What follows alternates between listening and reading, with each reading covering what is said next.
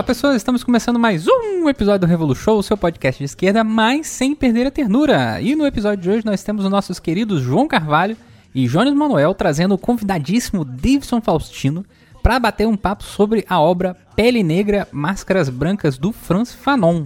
Então eu vou dar só um pequeno aviso antes da gente começar esse episódio fantástico aí, assim, uma discussão maravilhosa, né, que vai para além da própria obra, mas também falando do grande autor que foi Franz Fanon, né? É, a, o aviso é que tem pequenas estouradas no áudio aí do Jones e que não deu para resolver na edição. Dureza, né? A gente compra um microfone muito bonito pro Jones e infelizmente ele ainda não usou. Mas se tudo der certo uma hora ele vai usar.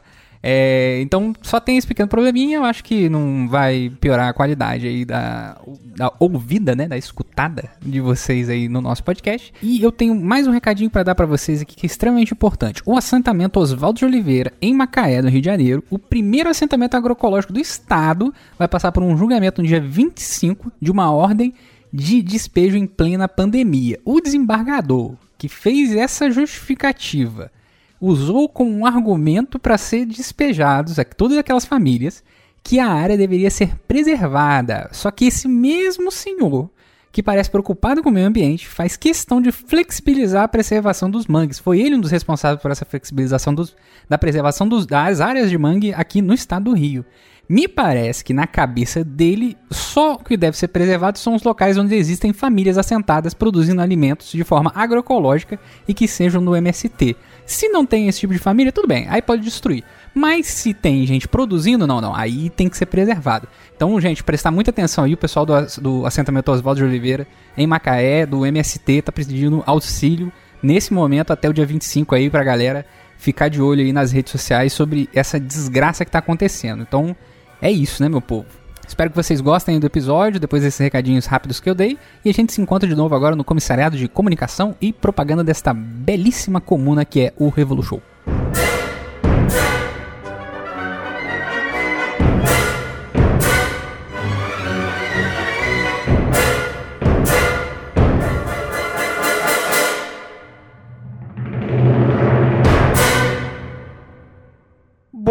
Momento, Brasil, estamos começando mais um Revolu Show, seu podcast de esquerda, mas sem perder a ternura. E como você consegue ouvir o tilintar de garfos no fundo, né? O deus socialista do anabolismo, né? Esse púrfuros da montanha vermelha magnética que está aqui à minha esquerda. Jones Manuel, Jones, o seu alô pro camarada Xi Jinping que está nos ouvindo na China. Eu quero dar um alô aí pro jovem que está ouvindo a gente aí, pro jovem, para o não jovem, para o coroa, para o semi-coroa. Quero mandar um abraço também para o camarada Xi Jinping, né, a galera do Partido Comunista da China aí, sempre ouvindo a gente. E quero mandar um abraço também para o Evo Morales, que agora que não é mais presidente, está com tempo livre, ele deu uma entrevista para o Correio de la Sierra falando que seu passatempo preferido agora é ouvir o Revolution. Então, abraço, camarada Evo. Agradecemos demais, né, ao camarada Evo que está nos ouvindo, ao camarada Xi Jinping que ouve o Revolution por meio dos seus tradutores, né, ao camarada Kim que me foi confidenciado pelo camarada Rubio que também ouve o Revolution na Coreia do Norte. E hoje à esquerda de Jones Manuel, nós temos aqui um convidado especialíssimo. Antes de apresentar o nosso convidado, eu só quero dizer o seguinte: hoje nós teremos aqui uma das obras mais aguardadas nesse Revolu Show, que é uma parceria do Revolu Show com a editora Ubu.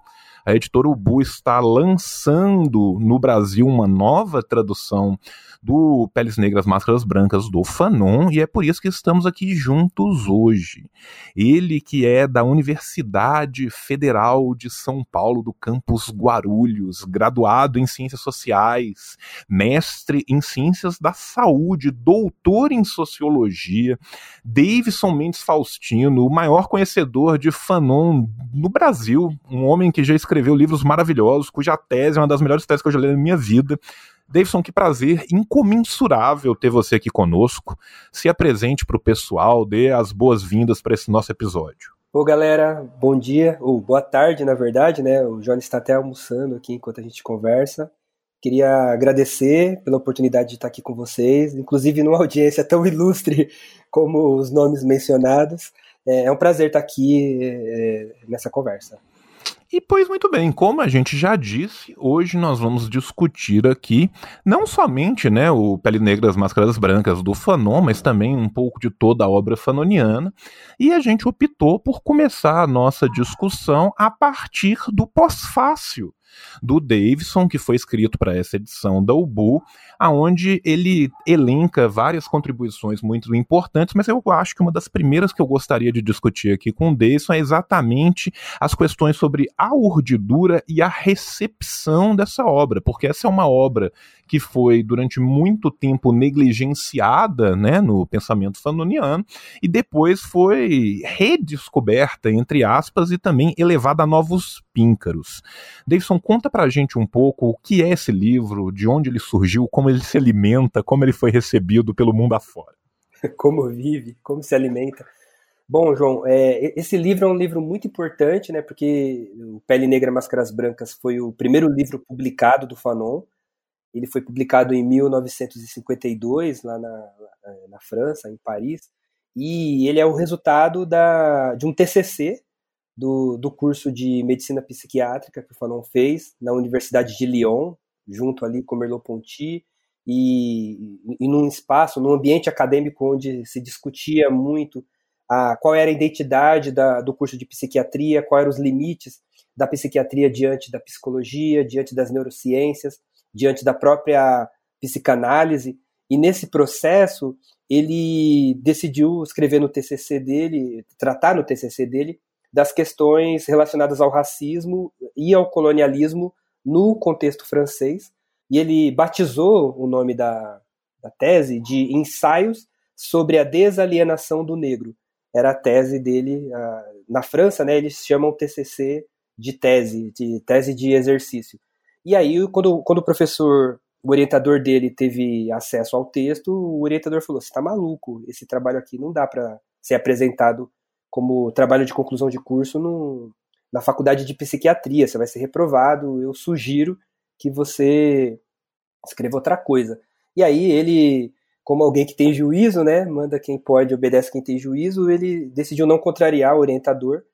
Ele guardou o, o texto escrito, ficou, ele ficou muito bravo, mas ele guardou o texto escrito, o ensaio sobre a desalienação do negro, e apresentou um outro, um outro, uma outra tese para o curso e foi bem aprovado.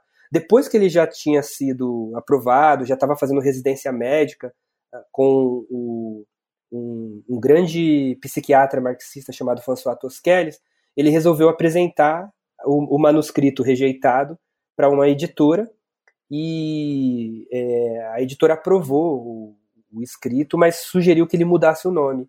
Então, o TCC rejeitado foi publicado com o título sugerido pela editora Pele Negra, Máscaras Brancas. Né? Então, esse livro é um livro, em primeiro lugar, um TCC que foi rejeitado pelo curso de psiquiatria.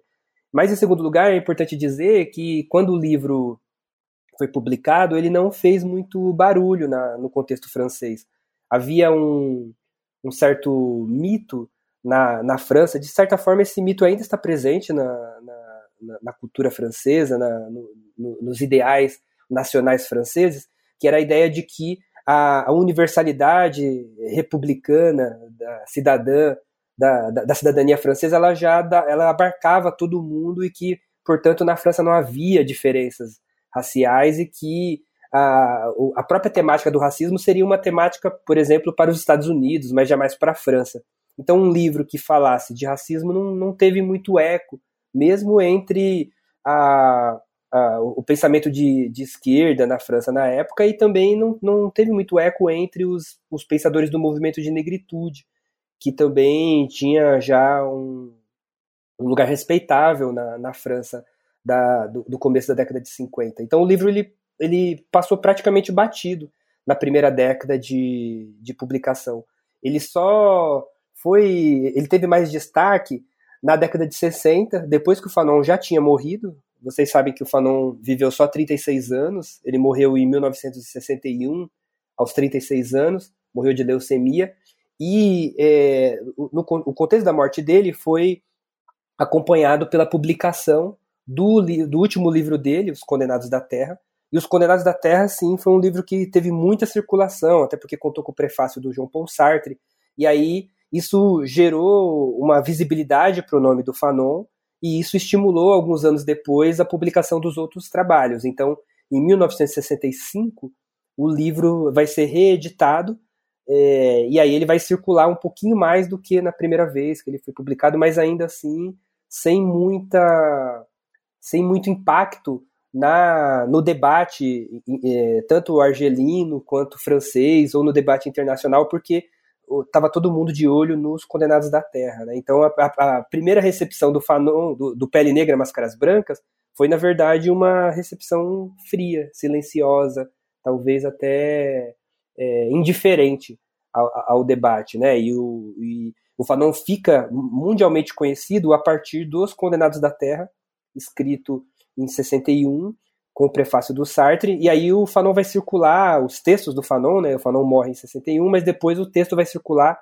no mundo inteiro, vai influenciar a Revolução Iraniana, vai influenciar a esquerda na Itália, vai influenciar é, a, uma parte da esquerda na América Latina, é, na Ásia, mas é, em geral, quando se falava no Fanon entre a década de 60 e 70, se falava no no, nos Condenados da Terra. O Pele Negra Máscaras Brancas ficava oculto, né? Um, um, autor muito importante que vai falar do Pele Negra é um, um, autor que eu respeito muito, que eu gosto muito do trabalho, mas que nesse ponto ele vai, é, fazer, vai, vai fazer uma afirmação é, bastante complicada, né? Que é o Cedric Robson, ele vai dizer, por exemplo, que, muito influenciado por esse debate do que o Althusser vai fazer em relação ao Marx, né, essa separação entre um jovem Marx e um velho Marx, o Cedric Robson vai, vai sugerir que o Pele Negra Máscaras Brancas seria um livro é, experimental, um livro feito por um, por um pequeno burguês, com, é, permeado de questões existenciais sem importância, mas que o Fanon maduro mesmo seria o Fanon dos Condenados da Terra, porque é o Fanon da Revolução. Então a gente tem um, um primeiro é, problema aí, porque é, há uma circulação do Fanon entre a década de 60 e 70 muito ligada aos Condenados da Terra e a ideia do Fanon como um revolucionário, né, como um, um autor que falaria da, da luta de classes e da, da revolução, da praxis revolucionária na periferia do capitalismo, no, na, nas colônias, mas esse debate se dava sem uma análise mais cuidadosa do conjunto da obra, inclusive do Pele Negra e Máscaras Brancas.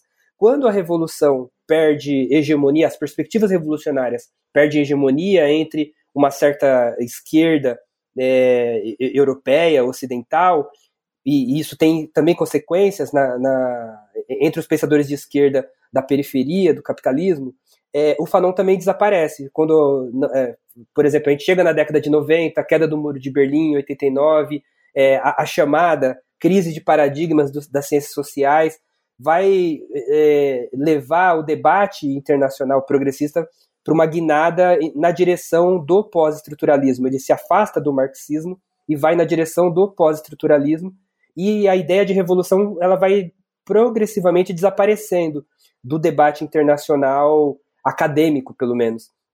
Isso implicou também um desaparecimento do Fanon do debate. E aí o Fanon fica sumido. Ele só volta para o debate a partir do surgimento do pensamento pós-colonial, que surge na Inglaterra a partir de um, de um contexto muito particular da nova esquerda britânica.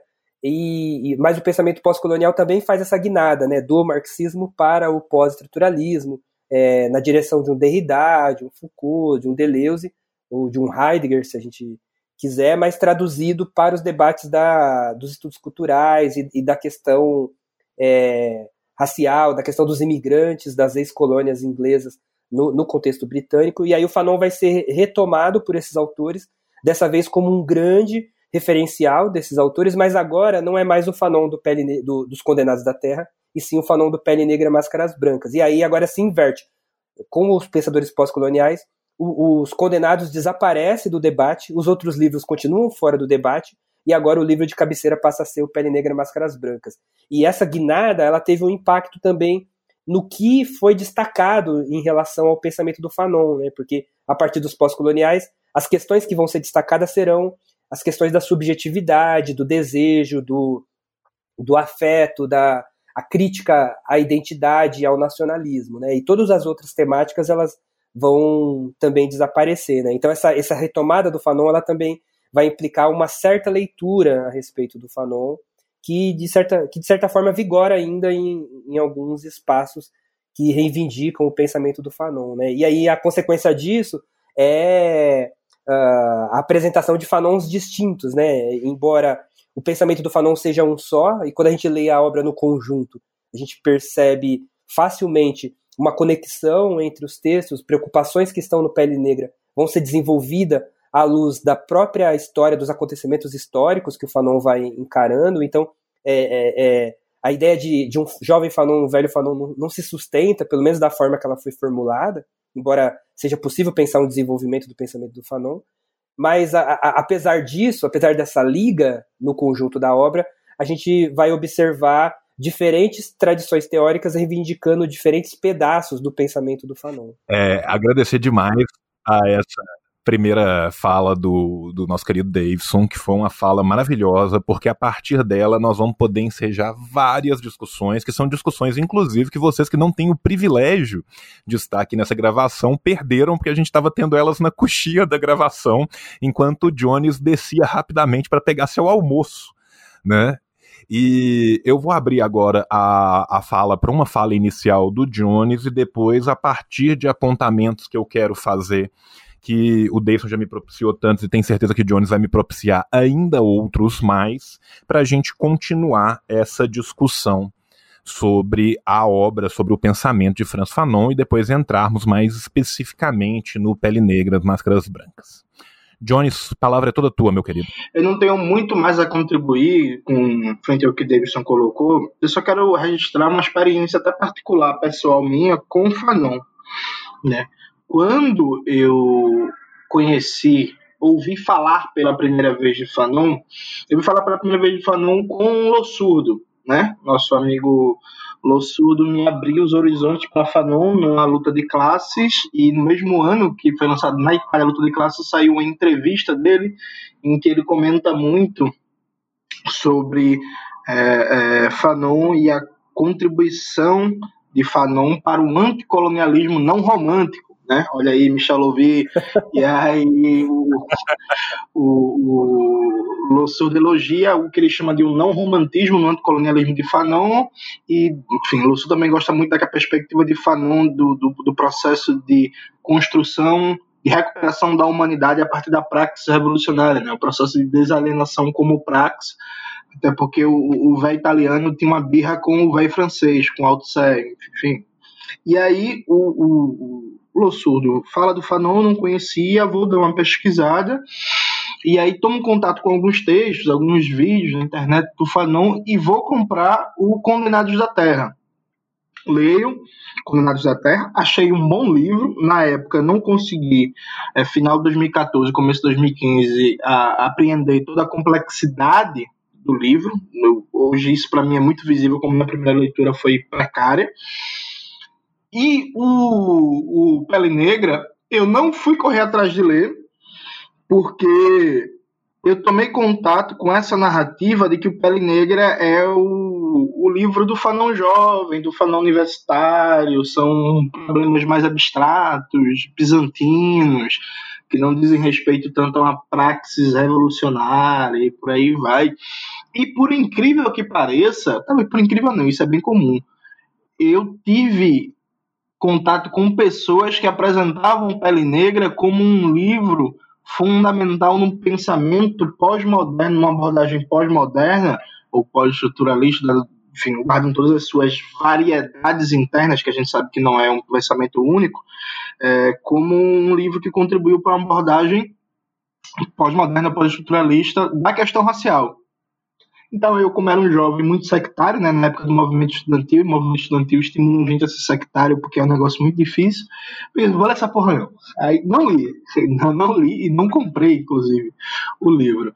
E eu parei para ler o Pele Negra com cuidado, com atenção, dando a verdadeira dimensão da importância que o livro no final de 2017, 2018, ou seja, vários anos depois, justamente depois de saber primeiro, né, ter, me aprofundar um pouco na história, na biografia do autor e ter compreensão de que a, a essa noção do, do, do como um, do Pele Negra como uma obra acadêmica, bizantina, sem relação para pensar uma praxis revolucionária que isso estava equivocado, e também por começar a entender as várias disputas e apropriações que existem em torno do Fanon e o próprio papel que o Pele Negra cumpriu nessas disputas, o que não diz respeito necessariamente à totalidade da obra do Fanon, né? o que o Fanon produziu, até porque, enfim, o, como se apropriam do autor raramente tem relação é, com a forma que o autor pensava a sua própria obra.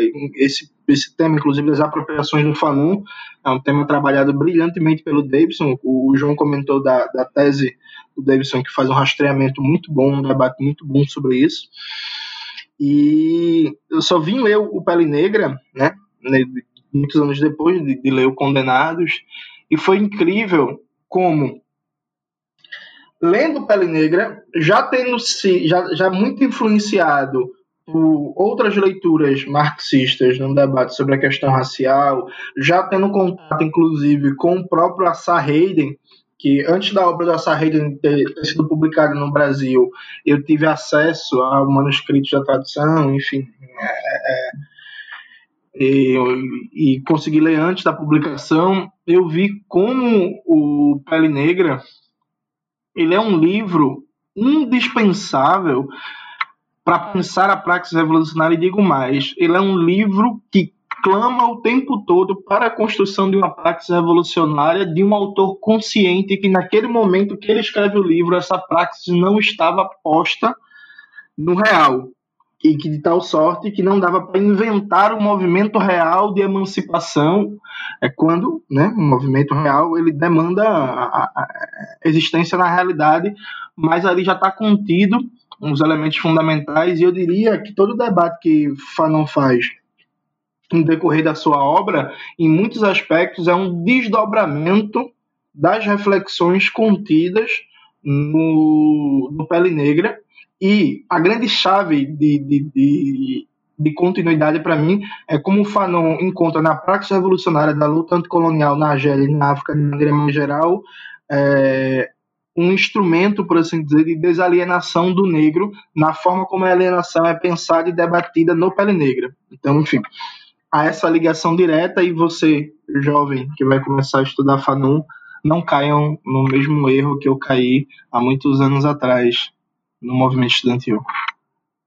Não cair no erro no movimento estudantil é algo que está além e aquém de qualquer jovem, Jones. Infelizmente, isso é parte da, da, da vida fundante do, do jovem, e por mais que nós nos admoestemos bastante, a verdade é que nós mesmos fomos muitas vezes admoestados no passado. Né? E nós aprendemos um total de vários nada né? E infelizmente, nesse sentido, a nossa melhor mestra é o tempo. Eu vou fazer algumas considerações aqui a partir tanto da fala do Jones como da fala do Davidson para a gente poder, né, ir dando andamento no nosso debate que inclusive assim estou emocionadíssimo de estar aqui porque essa é uma discussão extremamente necessária e que muitas vezes não é feita, né? E que muitas vezes é feita de uma forma muito reducionista. E se tem algo que o Peles Negras, o Pele Negra nos ensina é exatamente a gente tentar ultrapassar os reducionismos né, que muitas vezes nos são impostos na sociogênese das nossas psicopatologias. Pois muito bem, da fala de Davidson, eu quero elencar aqui alguns elementos que eu acho que vão ser interessantes para a gente dar prosseguimento para a nossa, nossa discussão a começar de uma segunda discussão que eu quero fazer, porque assim, Davidson trouxe pra gente, né, esse apanhado tão bacana de como que foi a escritura e a recepção. Eu quero caminhar um pouco para trás, né? Como hoje a gente já tá falando muito do Althusser aqui, eu vou me permitir falar um pouco dele também, né? Vamos trazer as correntes subterrâneas de Fanon, porque essa obra é uma obra muito importante para a gente compreender o pensamento fanoniano, porque concordando com o Davidson e discordando de quem faz, né? Por exemplo, o Cedric, quando faz, o Cedric Robson faz essa, essa crítica, né? Do, de um fanon como se fosse uma, uma clivagem autosseriana de um fanon jovem e um fanon maduro o que no caso do Fanon é especialmente mais terrivelmente irônico, né? Porque a vida de Fanon foi extremamente curta e mais ainda a sua vida produtiva, né, do, da urdidura do primeiro livro até a sua morte, né, nós sequer temos uma década para falar de um Fanon jovem e um Fanon velho, né, que é algo que o próprio Lewis Gordon, que participou da banca do, do Dayson, salvo meu engano, né, discute com, com o próprio Cedric, né, em alguns artigos que ele fez em livros posteriores em resposta a isso. Né? Mas essa ideia de que não que o Peles Negras, Máscaras Brancas é um livro que difere, que destoa do restante da obra fanoniana, é uma ideia que só pode ser esposada e defendida pelas pessoas que desconhecem profundamente a obra fanoniana. Né? Se a gente for pensar de 52 para 56, Fanon vai viver uma vida que muitas vezes nem muitos de nós somados não viverão é, em vidas inteiras o que ele vai viver nesses quatro anos, mas quando ele escreve sua carta de resignação em Blida Joinville para adentrar de vez a uma vida revolucionária nas fileiras da FLN, né? O que ele está falando de clínica do sujeito em clínica social, o que ele está falando de sociogênese das psicopatologias, aquilo que ele está falando do que é a situação colonial e como os homens são cingidos por essa situação. Ou se a gente for pegar o exemplo da sua obra mais famosa, né, o, o né, com os Condenados da Terra, aquilo que ele vai falar que seja a violência revolucionária é basicamente uma linha, um contínuo, uma totalidade, né? Quando a gente pega, por exemplo, o, o último capítulo do Pele Negra, do Pele Negra Máscaras Brancas, né? Aonde ele já abre com uma citação do 18 Brumário e a partir dali vai traçar, né, não apenas um quase que um preâmbulo no livro, né? O livro, aquilo apesar de ser quase que o pós-fácil do livro, né? Pra gente ser mais lucasiano, é quase que o prolegômeno, porque poderia muito bem vir antes do livro, tudo aquilo que ele estava se propondo ali no final, mas aquilo é quase que uma carta de, de vida, né? Ele está falando daquilo que ele se propõe enquanto homem e de onde que ele fundamenta aquele seu pensamento.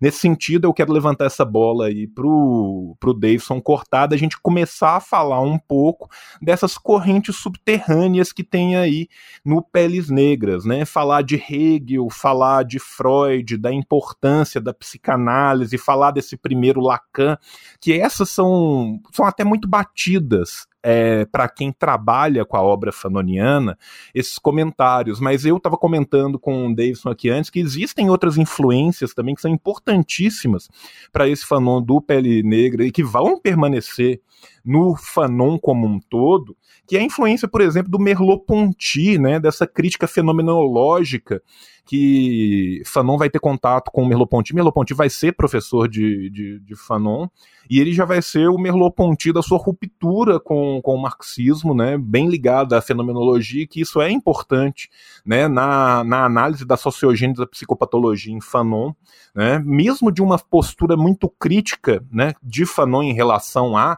né, a obra de Jaspers, por exemplo, que, que vai ser muito vezes usada para basear obras, não que Jasper seja tão racista quanto, né, mas como, por exemplo, a obra de Manoni, que muito ironicamente tinha saído pela mesma Edições do Seuil, né, dois ou três anos antes, que é uma outra influência muito interessante para a gente pensar no Fanon dessa obra, e uma terceira influência que eu quero trazer, e aí quem me ouve falar de Fanon, eu tenho certeza que as pessoas estão marcando o bingo para ver quanto tempo o João vai demorar para falar da biblioteca do Fanon. Parabéns, você que falou aos 27 minutos do episódio, você ganhou o bingo dessa semana.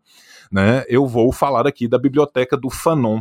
É, em 1951, tá, numa revista que chama Cadernos Internacionais de Sociologia, né, o Georges Balandier escreve um artigo que vai se tornar um artigo muito clássico, que é o La Situation Coloniale Approche né, a situação colonial, é, uma aproximação teórica, que vai ser, por sua vez, muito discutido na revista do ano seguinte, de 1952, e nós sabemos, tanto pela obra de Fanon como pelo, pelo próprio Pele Negra, onde ele cita o Balandier, como pela sua biblioteca, que ele teve acesso, né, pelo menos à edição de 52, pressupõe que ele teve acesso também à edição de 51, porque ele possuía várias é, cópias da, da Carrier, né, dessa revista da Cadernos Internacionais de Sociologia, e eu acho que também é uma peça fundante para a gente entender o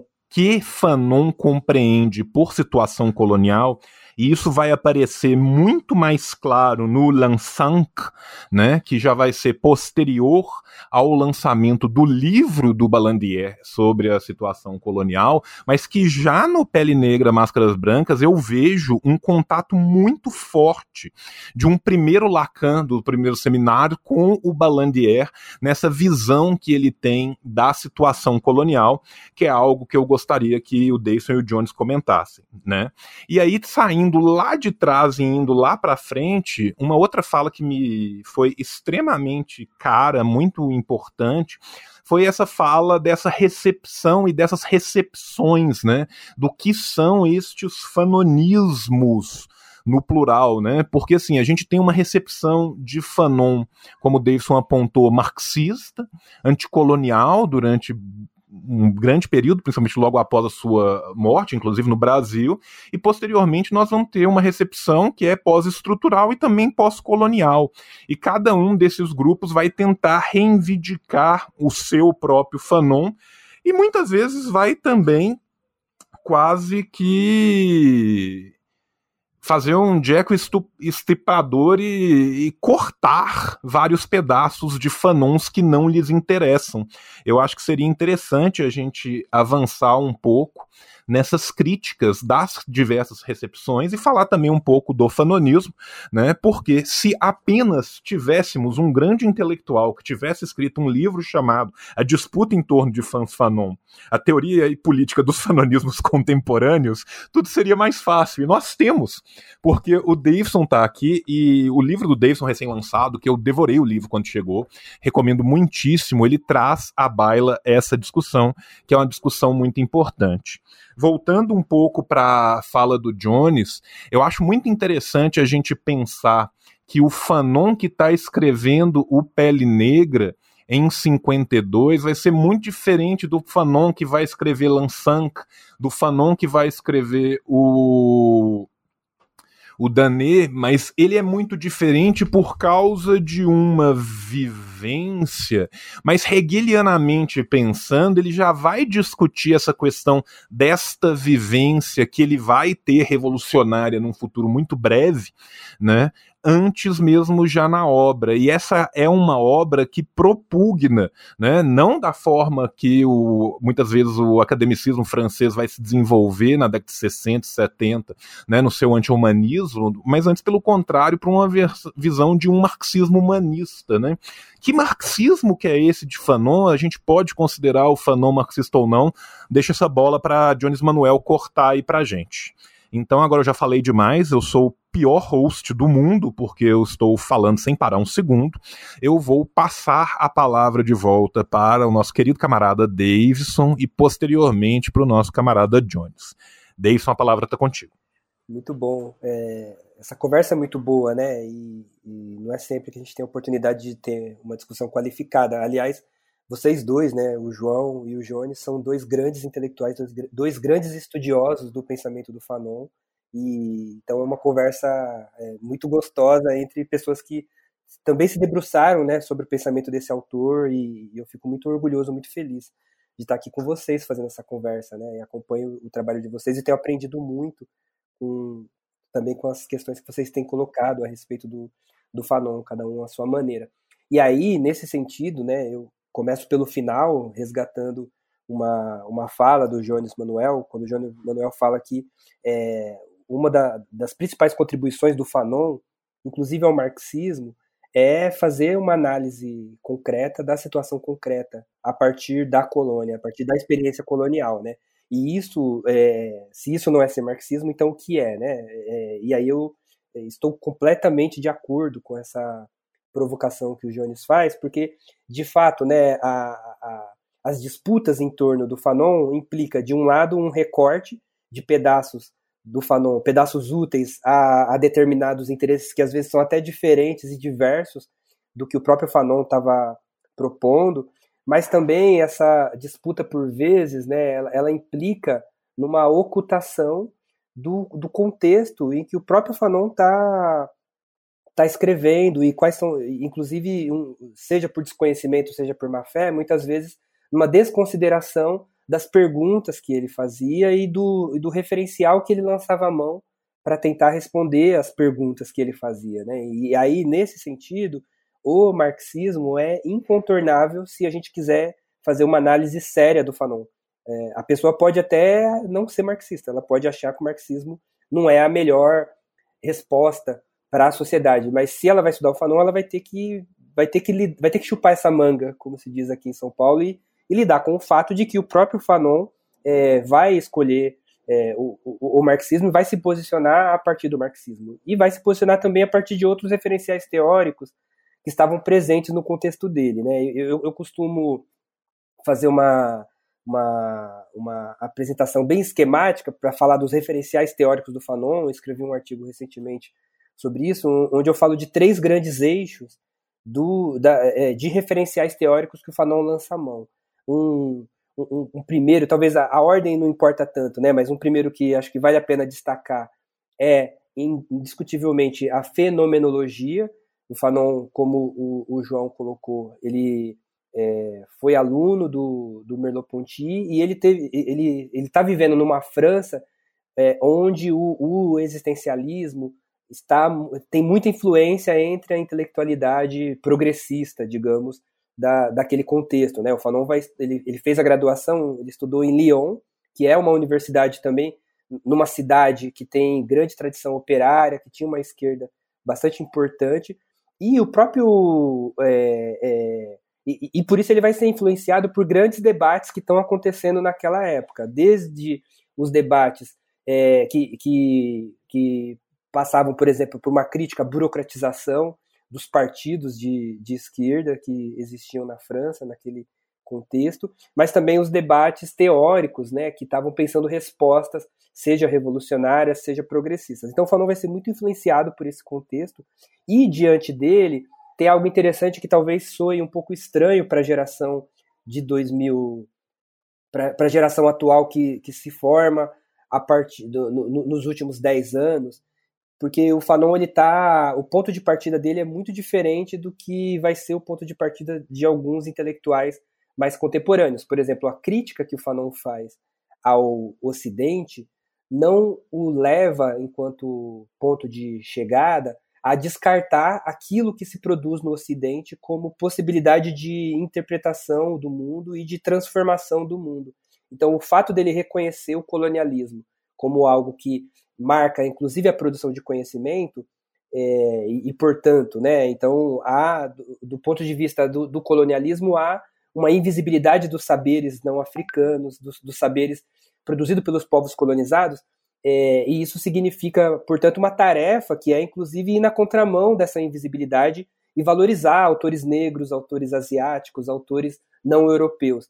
Mas para o Fanon, essa valorização não significa abrir mão da contribuição de autores ocidentais ou brancos que tenham falado sobre a sociedade contemporânea dele é, e a nossa, que é a capitalista, e, e sobre as, as, diversas questões que perpassam a totalidade concreta da sociedade capitalista, que, vão da, que vai da cultura à subjetividade. Então, por mais que ele faça uma dura crítica ao colonialismo e a, e a, a dimensão do conhecimento, é, a, a presença do colonialismo na produção de conhecimento, ele, ele não, em nenhum momento, ele chega à conclusão que, portanto, os saberes produzidos pelos europeus não servem, então não vou ler, por exemplo, um autor branco. Para o Fanon isso não faz nenhum sentido, porque para ele não existe um saber branco. Na verdade, é o branco que racializa o saber e diz que aquilo que é produzido no Ocidente é branco.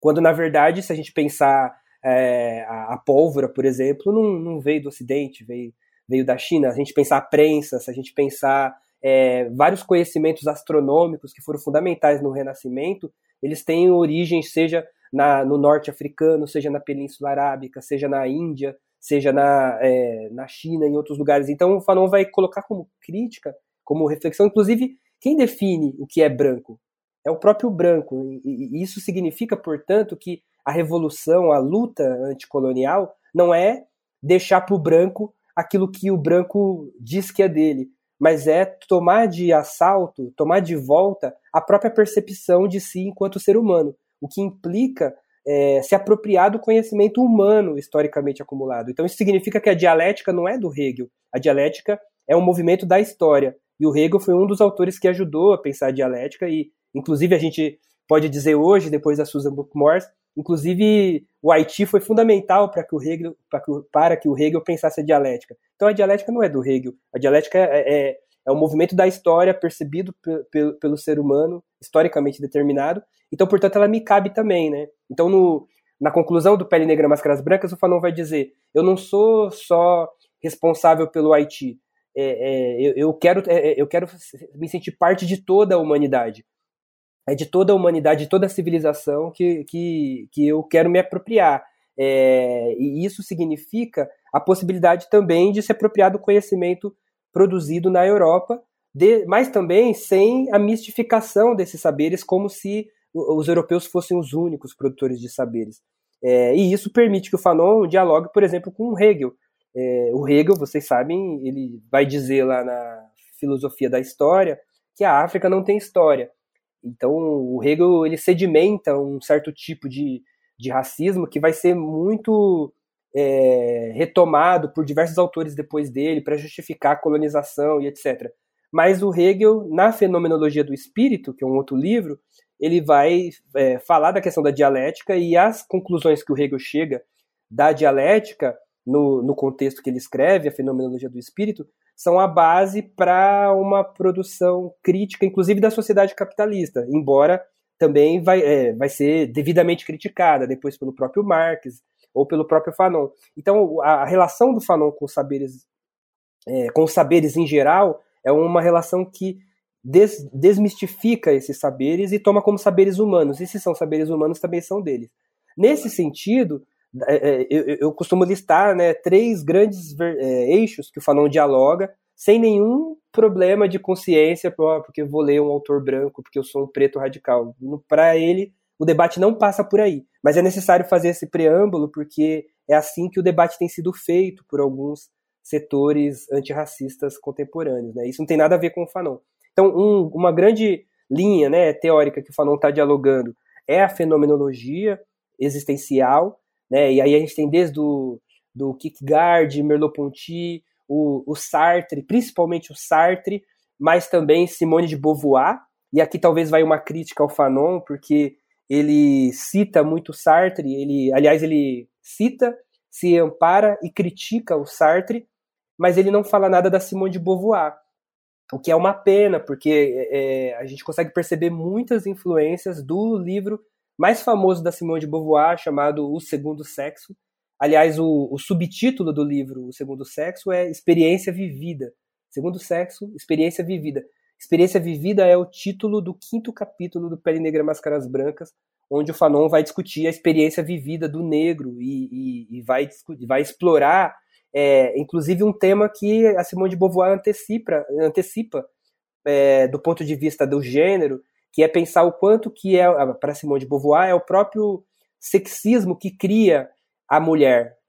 Ninguém nasce mulher, se torna-se mulher porque é, é a própria negação de humanidade da mulher que fixa um determinado referencial do que é feminino e obriga as, as mulheres a corresponder a esse ideal. Então, a, só que esse ideal ele é produzido historicamente, ele não é algo que vem da natureza. Essa, essa operação é uma operação que o Fanon faz para pensar o negro. O Fanon depois lá em, em Ansank da, da Revolução Algerienne, o Fanon vai falar, por exemplo, que é o, é o branco que cria o negro, no mesmo é, caminho né, que, que a Simone de Beauvoir propõe. Então, um, uma influência é, fundamental é a fenomenologia existencialista, e a partir dela, é, o Fanon encontra a psicanálise. A própria fenomenologia né, daria um, uma conversa à parte, porque ela também é muito diversa e e há, é, ao, por exemplo, um autor como Sartre, ele faz um caminho de um, de um Heidegger, de um Russell e de um Heidegger na direção de um Marx ao longo da vida dele. Diferente, né, por exemplo, como foi colocado pelo, pelo João, do, do próprio Merleau-Ponty, que faz o caminho inverso. Isso cria cisões dentro do existencialismo. Né? Então também o existencialismo era muito é, diverso e uma das questões que estava presente no existencialismo na época do Fanon era o marxismo e qual o lugar do marxismo. Né? E o Fanon vai se aproximar mais do Sartre nesse aspecto e vai também na direção é, do, do marxismo cada vez mais. Mas do, é a partir da fenomenologia que o Fanon encontra a psicanálise do Freud no primeiro momento, mas também dos discípulos e dos dissidentes do Freud. E aí o Fanon vai dialogar tanto com o Adler, quanto com o Jung, quanto com o próprio Lacan. Né? O Lacan já tinha apresentado a tese de doutorado dele nessa época, e uma das grandes, grandes contribuições da psicanálise nesse momento era a possibilidade de pensar o papel dos significados, né, e, e, e do, e, e, a possibilidade de observar uma, um adoecimento mental para além da existência de uma lesão física, porque as ciências, os saberes psis, eles têm origem na, numa psiquiatria médica é, biologicista, determinista, que buscava uma relação causal entre é, biológico e, e, e, mentalidade, né? E, e aí o, o, o, Lacan, o próprio antes do Lacan, o Freud, o Charcot representam já uma ruptura com esse com esse olhar biologicista a partir da psicanálise, e isso interessa muito o Fanon. Mas ainda assim, a própria posição do Fanon está numa fronteira entre fenomenologia e psicanálise. Aliás, o próprio Sartre, no começo da vida dele, ele se propôs a fazer uma, a, a oferecer uma psicanálise não freudiana. Ele, a, é, ele tinha grande admiração pelo Freud, mas ele discordava da ideia de inconsciente do Freud, da ideia de que é, nós não somos sujeitos, e, e, aí ele vai propor uma psicanálise é, existencial fenomenológica. Isso também, é, essa psicanálise também está presente no Fanon. Assim, o Fanon é um autor que está nessa fronteira entre um Sartre e um Freud, quando a gente pensa o trato que ele faz da subjetividade. Mas no meio dessa fronteira, definitivamente está o marxismo. Sem o marxismo a gente não entende essa fronteira entre psicanálise e fenomenologia, porque é, é a partir do marxismo que o Fanon vai entender os próprios fenômenos psíquicos. E é curioso, porque quando o, os autores pós-coloniais elegem o Pele Negra como o livro mais importante do Fanon, eles o fazem na, é, a partir da constatação de que o Pele Negra é o livro que trata da subjetividade. Mas o Fanon, lá no livro, no Pele Negra, ele já deixa explícito, como o Jones, o Jones colocou, que a, ele vai pensar a subjetividade a partir de uma perspectiva sociogênica, ou seja, a partir da, da, da relação, da consideração da relação entre a subjetividade e a sociedade. Aliás, né, um, um dado importante também, né, muita gente, inclusive seguindo essa linha do pós-colonial, vai colocar o Fanon como um Foucaultiano, ou como um autor pós-estruturalista, ou como um autor da virada linguística. E é curioso, porque o Fanon não poderia ser Foucaultiano, porque o Foucault ele vai ficar famoso na, no final da década de 60, não na década de 50, quando o Fanon está escrevendo. O Fanon é anterior ao Foucault. Mas, por outro lado, é, no, no, caso da virada linguística, né, o primeiro capítulo do Pele Negra é o capítulo da linguagem. Então, tem muita gente que fala, olha, isso aqui é uma indicação da importância da linguagem, talvez seja uma ruptura do Fanon com o marxismo. E, e, e o próprio Fanon, no começo do capítulo da linguagem, o, o, o João falou do, do... Esqueci agora do livro do, do Marx que está lá na, na, na conclusão, é, ah, da, da. Esqueci de novo o, o, livro.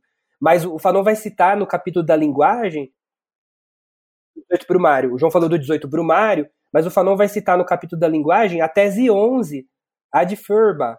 É, e o que, que é a, a, a, tese 11? A tese 11 é uma das teses mais importantes de um livro chamado, ficou conhecido como A Ideologia Alemã, que é um livro onde o Marx vai tratar exatamente da relação entre subjetividade e objetividade, entre interioridade e exterioridade como relação dialética. Então isso posiciona o Fanon, ele está tratando da subjetividade, mas ele deixa explícito a partir de qual lugar que ele está tratando, inclusive a questão da linguagem, que não é uma questão qualquer no texto, mas ao mesmo tempo não é uma adesão à virada linguística e à ideia, por exemplo, sociriana de que o signo é autônomo, então, portanto, não, não é possível ao ser humano interferir no curso da, da história porque a história lhe escapa. Não é essa a perspectiva do Fanon, ele deixa isso nítido o tempo inteiro. Então, sem o marxismo, a gente não entende nem a análise psicológica que o Fanon está fazendo. Mas, para além disso, junto com a fenomenologia psicanálise do marxismo, não dá para ignorar o papel do movimento de negritude e o papel de um Aime Césaire, que também foi professor do Fanon, e, e, e a importância que o movimento de negritude dá para a questão colonial. E é a partir do movimento de negritude que o Fanon vai é, é, pensar as, as, contradições sociais capitalistas, tendo como ponto de partida concreto a situação colonial. E é nesse sentido que um autor que o João já citou e que é muito importante é, é o Balandier, porque o Balandier vai oferecer, dentro desse debate mais amplo, uma análise que recoloca o colonialismo num outro lugar, diferente do que estava sendo debatido até então. Né? O Balandier vai falar da situação colonial como uma forma de dominação total. Isso está na base daquilo que o Fanon está propondo e está na base, inclusive, das críticas que o Fanon vai fazer ao Hegel. Né? Eu vou parar por aqui porque eu já falei demais, mas eu só queria dizer brevemente, se for o caso a gente volta, que o Fanon faz duas críticas ao Hegel. É, uma é que a reciprocidade que perpassa o processo de reconhecimento, né, que o Hegel prevê lá na, na dialética do, do senhor e do servo, lá na fenomenologia do espírito, Fanon vai dizer essa reciprocidade não se opera na colônia. Na colônia o bagulho é diferente, o barato é outro. É, e é, essa é uma primeira constatação. E uma segunda constatação, que é decorrente dessa, é se há uma interdição do reconhecimento, então como é que eu saio disso? Como é que eu rompo é, essa interdição? Como é que eu rompo com o colonialismo? E aí, como o Jones bem colocou, o Fanon ele passa se debater no pele negra inteiro, procurando saídas para o colonialismo, mas ele próprio não vê saídas porque as saídas não vêm da cabeça. E aí, de novo, é, do ponto de vista, de, inclusive se a gente levar a sério a tese 11 do Marx, a de Feuerbach, é, a, as saídas elas surgem do, da própria realidade concreta, embora a consciência tenha um papel fundamental na possibilidade, inclusive, de, de imaginar as possibilidades, mas as possibilidades não vêm de um, de um pensamento iluminado, elas, elas são possibilidades oferecidas pela própria realidade. E em, é, em 1951, quando o Fanon está escrevendo a, o TCC dele para o curso de psiquiatria, esse TCC que virou Pele Negra, essas possibilidades não estavam abertas pela história. Então, é, é, o Pele Negra acaba sendo um livro pessimista também, porque ele vai diagnosticar que nem a, é, que a, a, nem a reciprocidade opera no colonialismo, que o colonizado não é nem visto como ser humano, ele é visto como coisa. Então é, você tem uma outra natureza de fenômenos de dominação política, que é de uma outra, de uma outra instância. É, isso promove sofrimento psíquico, isso promove é, desmoronamento da percepção do eu, mas ao mesmo tempo as saídas que ele almeja, e ele deixa indicado no livro inteiro, é a transformação social, é a reestruturação do mundo, é a revolução, mas não, ele não visualiza possibilidades concretas disso acontecer naquele momento. E isso só vai acontecer quando ele vai para Argélia e encontra a Revolução Argelina em 54. E, e aí ele fala, putz, é isso. Mas aí o Pele Negra já está escrito. Então também a opção pelo Pele Negra, sem ler os outros livros, ela também diz muito de quem está fazendo a opção.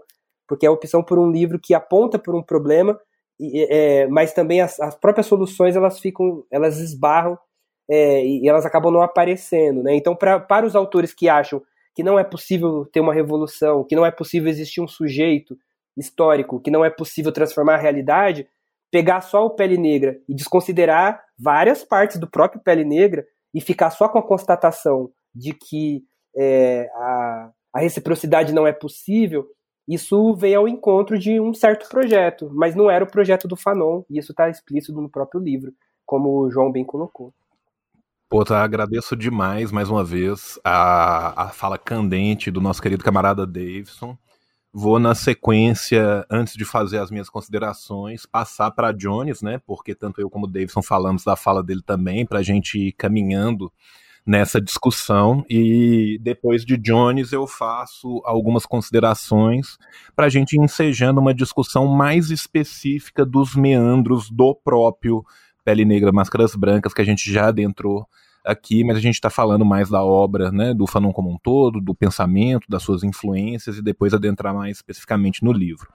Jones, a palavra está contigo. Vamos lá. É, uma série de questões muito boas foram colocadas. Eu quero pensar algumas. Vê, primeiro, sobre essa questão da linguagem, da subjetividade da cultura, é comum essa crítica, né? O pensamento pós-estruturalista de que o marxismo dá pouca importância a essas determinações do ser social. E sempre que eu vejo essa crítica, a gente tem que lembrar de Gramsci. Né? Gramsci dizia que não se enfrenta uma tradição teórico-política pegando suas expressões mais vulgares. Você tem que pegar o ponto alto de determinada tradição teórico-política que você quer enfrentar. Então, veja, existe marxismo economicista? Existe. Existe marxismo é, determinista? Existe. Existe marxismo que subestima o debate sobre a conformação das subjetividades, o papel da cultura é, é, é, e, a, e a, a, própria psique enquanto fenômeno coletivo. Tudo isso existe. Percebe? Né? Eu acho que esse é o primeiro ponto, porque, inclusive, eu, principalmente, às vezes eu, eu sou acusado de não aceitar nenhuma crítica ao marxismo. Veja, tudo isso existe. O X da questão é que isso não resume o marxismo em si, até porque, citando o novo Gramsci, o ponto mais alto da tradição marxista não cai nesse tipo de erro. Então, acho que esse primeiro ponto é importante, porque, veja, falar que porque Fanon valoriza a linguagem, ele está é, em ruptura, e não só com o marxismo, alguns, inclusive, falam que Fanon está tá em ruptura com as chamadas metanarrativas, né, ou as grandes narrativas do, do, do século XX. É, isso só faz sentido se você parte de um pressuposto de uma leitura vulgar e economicista e antidialética do marxismo. O Pele Negra, ele se caracteriza no, o Fanon, aliás, ele tem uma característica que o Fanon, diferente de mim no movimento estudantil, o Fanon nunca foi sectário teoricamente. Então, Fanon estava disposto a se apropriar, a dialogar com toda e qualquer contribuição teórica que ajudasse, na sua perspectiva, a compreender criticamente a realidade e, portanto, a vislumbrar possibilidades de praxis revolucionária inscritas na própria realidade. Né? Como o Davidson falou sobre a questão da razão, por exemplo, a crítica que Fanon faz ao colonialismo é, é, é, ocidental e os próprios mecanismos culturais teóricos de legitimação desse poder colonial, ele se dá numa crítica interna ao âmbito da razão, sem em nenhum momento cair em racionalismo. Então, Fanon compreende a, a constituição das relações de poder intrínsecas à própria formação da razão moderna, faz a crítica a essas relações de poder e de dominação principalmente ao colonialismo, mas não só, ao colonialismo e ao racismo, mas não só, mas isso não caminha num processo de cair no irracionalismo ou de cair, como diria um professor meu da graduação, numa hermenêutica da suspeita, em que não existe verdade, tudo é discurso de poder, tudo é um discurso é, que é relativo frente a interesses do sujeito que professa o discurso. Inclusive, só fazer uma citaçãozinha rápida de novo do Lussurdo, o Lúcio, na luta de classes, ele fala de dois paradigmas centrais de crítica da razão moderna. Ele fala do paradigma inspirado na tradição marxista, que faz a crítica da razão sem obliterar, sem destruir a razão, se apropriando, reivindicando criticamente a razão, e da crítica a la Nietzsche, a la Foucault e Companhia Limitada, que faz uma crítica da razão caindo no irracionalismo é que se enfim, a crítica for levada até as últimas consequências na sua coerência interna, você teria que, na prática, negar a própria capacidade de apreensão teórica do real. E aí, eu acho que esse ponto é fundamental para a gente limpar o terreno. Fanon é um autor era um autor sem sectarismo, era um autor aberto às contribuições, era um autor que lia tudo que estava à sua disposição e que o Pele Negra, por exemplo, tem uma dificuldade, o Davidson até comentou isso no pós-fácil dele, que é, meu irmão, o cara transitava pelas áreas do conhecimento com uma facilidade assim gigantesca, tá ligado? Você tá lendo o Pele Negra e Fanon tá fazendo um debate sobre psicanálise, depois ele entra em sociologia, depois ele entra em antropologia, aí ele faz um debate filosófico do caralho, aí tá citando Sartre, aí de repente vai para Lacan, aí passa por, por, por como é pro MSZ, e, e, e vai indo, velho. E vai indo, e vai indo. E não há uma preocupação de Fanon é, de um, uma arquitetura do texto formal em que ele vai explicitando todas as referências, é, categorias, correntes teórico-metodológicas que ele está citando. Então, você não vai ver Fanon dizendo, sei lá, segundo o existencialismo, lá, lá, lá, lá, lá, na perspectiva marxista, lá, lá, lá, lá, lá, não. Ele vai construindo e é um texto que tem uma uma estrutura interna muito poética, muito literária, de que tá fazendo análise da realidade e usa como exemplo um, uma construção literária, um livro, um conto, um poema, e aí passa para uma análise mais diretamente com o autor e por aí vai. Na própria abertura do, do, do texto, né, na introdução, o Fanon ele diz, isso é fantástico, é, por mais dolorosa que possa ser esta constatação, somos obrigados a fazê-la. Para o negro, apenas um destino. E ele é branco. Antes de abrir o dossiê, queremos dizer certas coisas. A análise que empreendemos é psicológica. No entanto, permanece evidente que a verdadeira desalienação do negro implica uma súbita tomada de consciência das realidades econômicas e sociais. Só há um complexo de inferioridade após um duplo processo, inicialmente econômico, em seguida pela interiorização, ou melhor, pela epidermização dessa inferioridade. E aí, um pouco mais abaixo, ele fala, uh, de certo modo, para responder à exigência de Leconte e Demier, dizemos que o que pretendemos aqui estabelecer é um sócio-diagnóstico. Fanon está estabelecendo aqui um critério teórico-metodológico que ele está fazendo, eu estou fazendo análise materialista. Então, a linguagem as subjetividades são determinações do ser social que tem uma, que tem uma legalidade própria, que não é fazendo referência a uma suposta base econômica que você explicou tudo, ou tratando a linguagem, a subjetividade como um mero reflexo de uma base econômica que é uma espécie de Deus que sai criando tudo. Só que essa, essa linguagem, essa subjetividade, esse sujeito construído pelo racismo, pela ideologia colonial, ele é expressão concreta de formas sociais de produzir e reproduzir a vida, né? Essas realidades econômicas e sociais, ou seja, é, pensar essa análise materialista de Fanon como uma compreensão da diversidade de formas sociais que estruturam o ser social, que tem a sua determinação em última instância na forma que os seres humanos produzem e reproduzem a vida, ou numa linguagem mais simples e objetiva, nas relações econômicas, né? determinação em última instância, como eu estou observando para agradar João. E aí, um pouco mais à frente, na página seguinte, ainda, ainda no, no, no prefácio, o Fanon, um prefácio não, aliás, na introdução, o Fanon fala só haverá uma autêntica desalienação na medida que as coisas, no sentido mais, ou mais materialista, tenham tomado seu devido lugar, seus devidos lugares. Então, o papel da crítica da razão, o papel da subjetividade, o papel da cultura em Fanon é uma crítica materialista que se apropria de maneira é, genial, inclusive, eu diria, dos debates que estão acontecendo na época dele sobre psicologia, sobre psicanálise, sobre patologia social.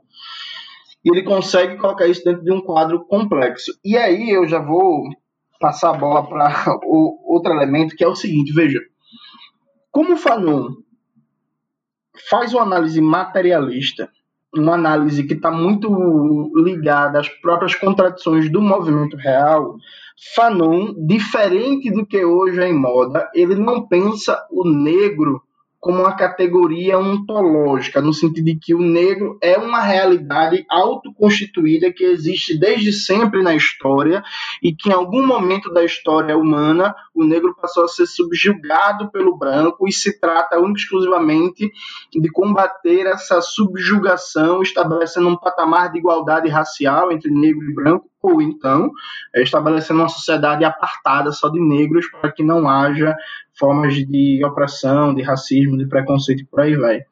Fanon compreende que o negro é uma criação do poder colonial burguês. Que a ideologia racista, ela cria negro. No sentido bem claro, veja, ser negro não é uma condição epistemo, não é uma condição é, é da epiderme. Né? Você não é negro de acordo com o nível de melanina na sua pele. O nível de melanina na sua pele lhe insere em determinadas relações que lhe constituem enquanto negro. Só que ser negro não é um dado biológico, é um dado histórico e social que nem sempre existiu e nem sempre é, é, é, é vai existir. Depende de uma série de relações sociais que podem ser reproduzidas ou não. Que é que, e por que chamar atenção para isso é importante? Fanon é um crítico e isso perpassa todo, todo elemento da sua obra, e eu acho que esse ponto dele é bem mal entendido, até porque ser contra-hegemônico às visões correntes que existem hoje, há o que seria um essencialismo do, do ser negro. Então, Fanon não pensa o ser negro como uma é, existência de uma cultura, de uma religião, de uma identidade, de formas de relacionamento amorosos que existem previamente, que são sufocados e que precisam ser expressos e descobertos. Ainda que ele não despreze os elementos de combate à ideologia colonial e de positivação do ser negro frente à inferiorização operada pelo colonialismo e pelo racismo. Tem um trecho de Fanon que é muito mal compreendido e que circulou muito com o nosso amigo Slavoj Zizek, que ele cita com alguma frequência quando ele vai debater multiculturalismo. E o Zizek tem aquele jeito dele, né? Aquela coisa meio showman, aquela coisa meio vou chocar a plateia, enfim, não ajudou muito. Mas o Fanon diz, abre aspas, não sentiremos nenhuma piedade dos antigos governantes, dos antigos missionários. Para nós, aquele que adora o preto é tão doente quanto aquele que o execra. Inversamente, o negro que quer embranquecer a raça é tão infeliz quanto aquele que prega o ódio ao branco. Em termos absolutos, o negro não é mais amável do que o tcheco. Na verdade, trata-se de deixar o homem livre. Eu lembro que uma vez eu postei esse trecho no Facebook e alguém acusou o Fanon de dois ladismos. e o Fanon estava praticando uma espécie de teoria da ferradura, né? Que isso é muito característico da nossa época, quando ele fala é, é, é, que o negro que quer embranquecer a raça é tão infeliz quanto aquele que prega o ódio ao branco. E aí eu vou caminhar para uma conclusão para passar para o João e para o Davidson desenvolverem isso, mas veja. O Fanon, ele parte de um princípio histórico materialista em que todas as categorias são históricas. Ou como diria Marx e Engels na ideologia alemã, ou Marx na miséria da filosofia, todas as relações sociais são históricas. Então, o ser negro é também histórico. Isso é muito importante. Aqui tem um debate gigantesco, porque alguns pensadores e pensadoras def defendem que o ser negro uh, existe desde o começo da humanidade, já outros se situam no debate de que ser negro é a criação da modernidade, do colonialismo.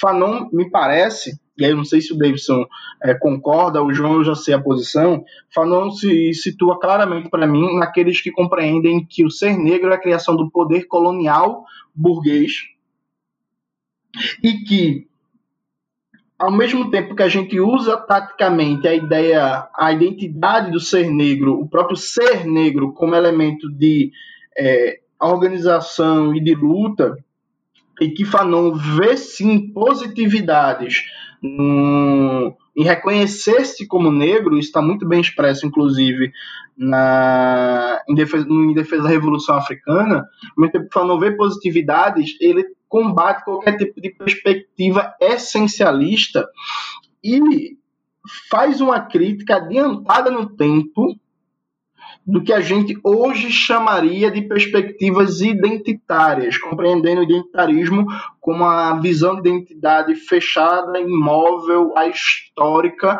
um eu-eu que não toca em contato com o outro, que não reconhece e não, não consegue se relacionar de maneira intersubjetiva com o outro, porque se vê de maneira quase que fundamentalista, né? essa identidade é, é autocentrada, ontológica e quase que naturalista. Então, Fanon ele nega um essencialismo estratégico, ainda que cons consegue fazer um debate magistral, inclusive, com o que eu gosto de chamar de um essencialismo tático, o uso do ser negro é, como elemento tático organizador da luta, ainda que o horizonte de emancipação não é igualdade racial, o horizonte é a desracialização. Isso perpassa toda, todo o livro, todo o Pele Negra, que tem uma influência, uma influência gigantesca do existencialismo, quando Fanon diz, em termos absolutos, é, o negro não é mais amável que o tcheco. Em verdade, trata-se de deixar o homem livre. Ou então, em outro momento que eu tinha marcado aqui, essa porra acabou de sair, aqui, né, que é uh, na página 46 da edição antiga, né, que a edição não, não chegou ainda na minha mão o Fanon fala: Não sei, mas afirmam que aquele que procurar nos meus olhos algo que não seja uma interrogação permanente deverá perder a visão, nem reconhecimento, nem ódio. E se dou um grande grito, ele não será nada negro. Não. Na perspectiva adotada aqui, não existe problema negro. Ou pelo menos, se existe, os brancos não se interessam por ele, senão por acaso. É uma história que se passa na penumbra e é preciso que o sol transhumante que trago comigo clareie os mínimos recantos. Essas frases poéticas de Fanon, ele está o tempo todo falando isso. Trata-se de deixar o homem livre, trata-se de libertar o homem, trata-se de recuperar a humanidade do homem, trata-se de, de recolocar a humanidade no seu centro. Não é que Fanon trabalhe num, num, num prisma do é, nem branco, nem consciência branca, nem consciência negra, consciência humana, que é também outra confusão que volta e meia alguém faz com Fanon. É uma forma de pensar histórico concretamente a raça, como a raça é construída, reproduzida, como essa, consci essa consciência, subjetividade é moldada no sistema é, de poder colonial, racista, burguês e como a raça é mobilizada enquanto identidade ou enquanto ser do ponto de vista tático e estratégico. Enfim, uma série de, de, de questões que hoje a gente pensa muito pouco e as coisas vão muito automático. Então eu queria jogar esse conjunto de problemas aí que é para vocês desdobrarem. Agradeço demais ao camarada Jones pela fala, ao camarada Davidson pela fala, e agora vou fazer a minha com pontos em cima das duas para a gente já ir ensejando uma discussão mais pormenorizada do livro. Né? Lembrando que nós estamos aqui em parceria com o pessoal da Ubu, que está lançando o livro. Nós vamos ter na nossa live de conjuntura o sorteio deste livro, né? E muitas outras coisinhas mais que vão ser ouvidas devidamente no final deste nosso podcast, quando a gente for fazer os informes do comissariado de propaganda. Pois muito bem, é, eu vou voltar aqui da primeira fala, da fala do Davidson, e vou ir pincelando coisas também da fala do Jones, para ir encaminhando aqui a nossa discussão. Uma coisa que eu acho que é muito interessante da gente pontuar, e eu acho a forma como o Davidson trabalha, né, para poder explicar o Fanon, para poder né, dar o seu curso de Fanon, inclusive você que assinar né, o o clube do livro lá da Ubu vai ter acesso a um mini curso do, do Davidson sobre Fanon, que imagino esteja espetacular, né? Quando ele faz esse tripé né, que é quase um, um trivium e um quadrivium, né, um quadrivium dentro de um trivium, dessas informações que municiam o arsenal teórico do nosso querido Franz Fanon. Quando ele fala da fenomenologia e ele vai falar do existencialismo, né, a gente tem que pensar que no Pele Negra Máscaras Brancas, o Fanon está muito mais próximo do Sartre, do L'être Lelian, né, do, do ser e do nada, do, do da questão ju, juíva, né, da questão judaica, do que propriamente do Sartre ulterior, que vai ser aquele Sartre que o Fanon se tornará mais próximo, mas ainda assim sempre em debate e em embate quando dá o de todas as suas outras obras, principalmente do Pele Negra, Máscaras Brancas, né? Aonde é muito, de certa forma, irônico a gente pensar que o prefácio de Sartre, Sartre à época, o maior intelectual vivo, né? O mais famoso mediaticamente, ao escrever o prefácio dessa obra do Fanon, catapultou a obra do Fanon à condição de clássico instantâneo, mas quando a gente lê o prefácio do Sartre e lê a obra do Fanon, a gente percebe percebe alguns certos embates ali. Da mesma forma que o Fanon traz à baila uma crítica ao próprio Sartre, que prefaciou a coletânea de poesia antiliana negra e malgache, que também, quando a gente lê a, a, a coletânea de poesia antiliana negra e malgache, a gente vê essas distensões acontecendo.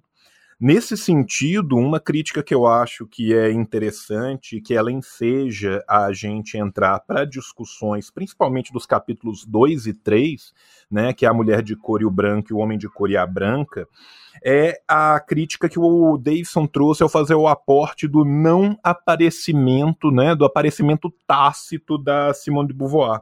A Simone ela vai aparecer uma única vez no livro inteiro, e ela não vai aparecer muito enquanto Simone de Beauvoir, mas sim enquanto a mulher Simone de Beauvoir, branca, acompanhando o homem negro, né, o, o Wright, que estava lá com ela em, em Nova York. Então vai aparecer muito mais essa questão da mulher branca com o homem negro e a forma como as pessoas reagem a isso na rua dentro de uma discussão de uma sociogênese dessa psicopatologia do que propriamente os trabalhos da Simone de Beauvoir.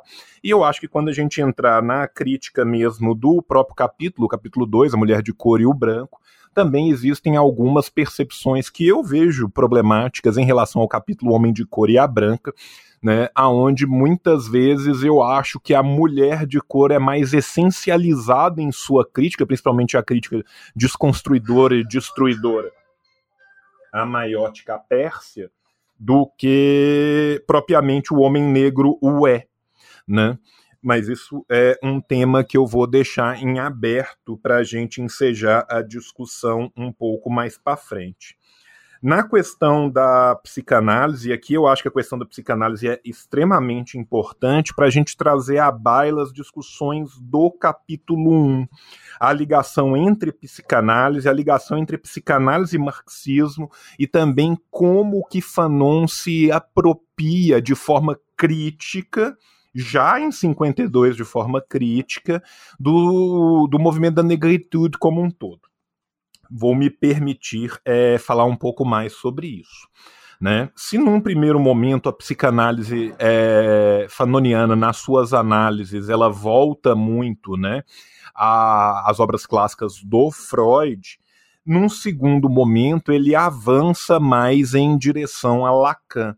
Inclusive, quando ele faz essa crítica à linguagem, como que a linguagem, a linguagem do colonizador, a língua francesa, a linguagem diuturna e comum que vai formar essa sociogênese desde um período infantil, vai permear toda a construção de ego, superego e id, né, seja do cidadão antilhano, seja de, um, de, um, de, uma análise dialética também, como isso se dá em relação vis-à-vis -vis ao próprio negro africano, ou como isso se dá exatamente no negro africano, no habitante do Sahel, né, no, no, no árabe de, de, de, origem francesa, a gente percebe já um, um momento muito mais importante das ideias de espelhamento e fingimento em Lacan, né, que vão ser coligadas a Marx para discutir a profundidade da questão da linguística. Então, nesse sentido, eu concordo plenamente com o Davidson, que eu acho que é muito é, precipitado e uma leitura que força uma amizade muito grande né, tentar colocar o Fanon sobre o signo de Saussure, sobre o signo da linguística alterna como um todo, né, sendo que ele é muito mais uma visão marxista de uma análise lacaniana. Adentrando também na questão da negritude, aqui a própria vida pessoal do Fanon seria profundamente irônica em relação a isso, nós temos que lembrar né, que quando a gente fala do movimento da negritude, ele é fundado por César, mas ele vai ser imortalizado por Leopold Sedar Senghor. César se torna um grande revolucionário e Senghor se torna um social-democrática para a gente ser um social-democrata para a gente ser muito gentil com Senghor. Eu não acho nem que a gente deveria ser tão gentil com o Senghor assim, mas hoje eu tô me sentindo muito bonzinho, então eu vou chamar o, o, Segor, o Seda Senghor de um social-democrata progressista, porque obviamente na época a gente tinha lixos humanos que pertencem à lixeira da história, como por exemplo Rufouillet Bouigny.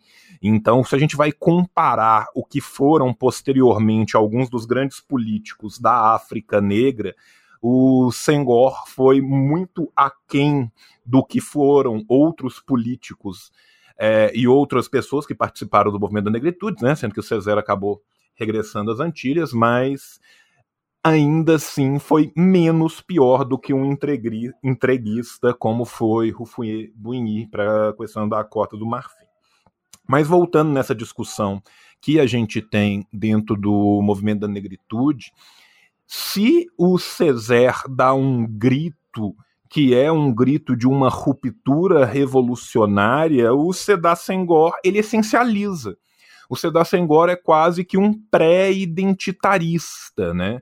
E neste sentido, o Senghor, quando ele vai fazer a, a sua crítica, ele faz uma crítica quase que abandonando essa questão epistemológica que é tão importante para o pro Fanon, que o Fanon em momento nenhum nega nem a episteme do mundo ocidental, nem a possibilidade de apreensão e cooptação dessa episteme do mundo ocidental, e ele o faz muito baseado no Sartre do, da questão judaica, né, no, onde eu vejo uma crítica profunda ao Senghor.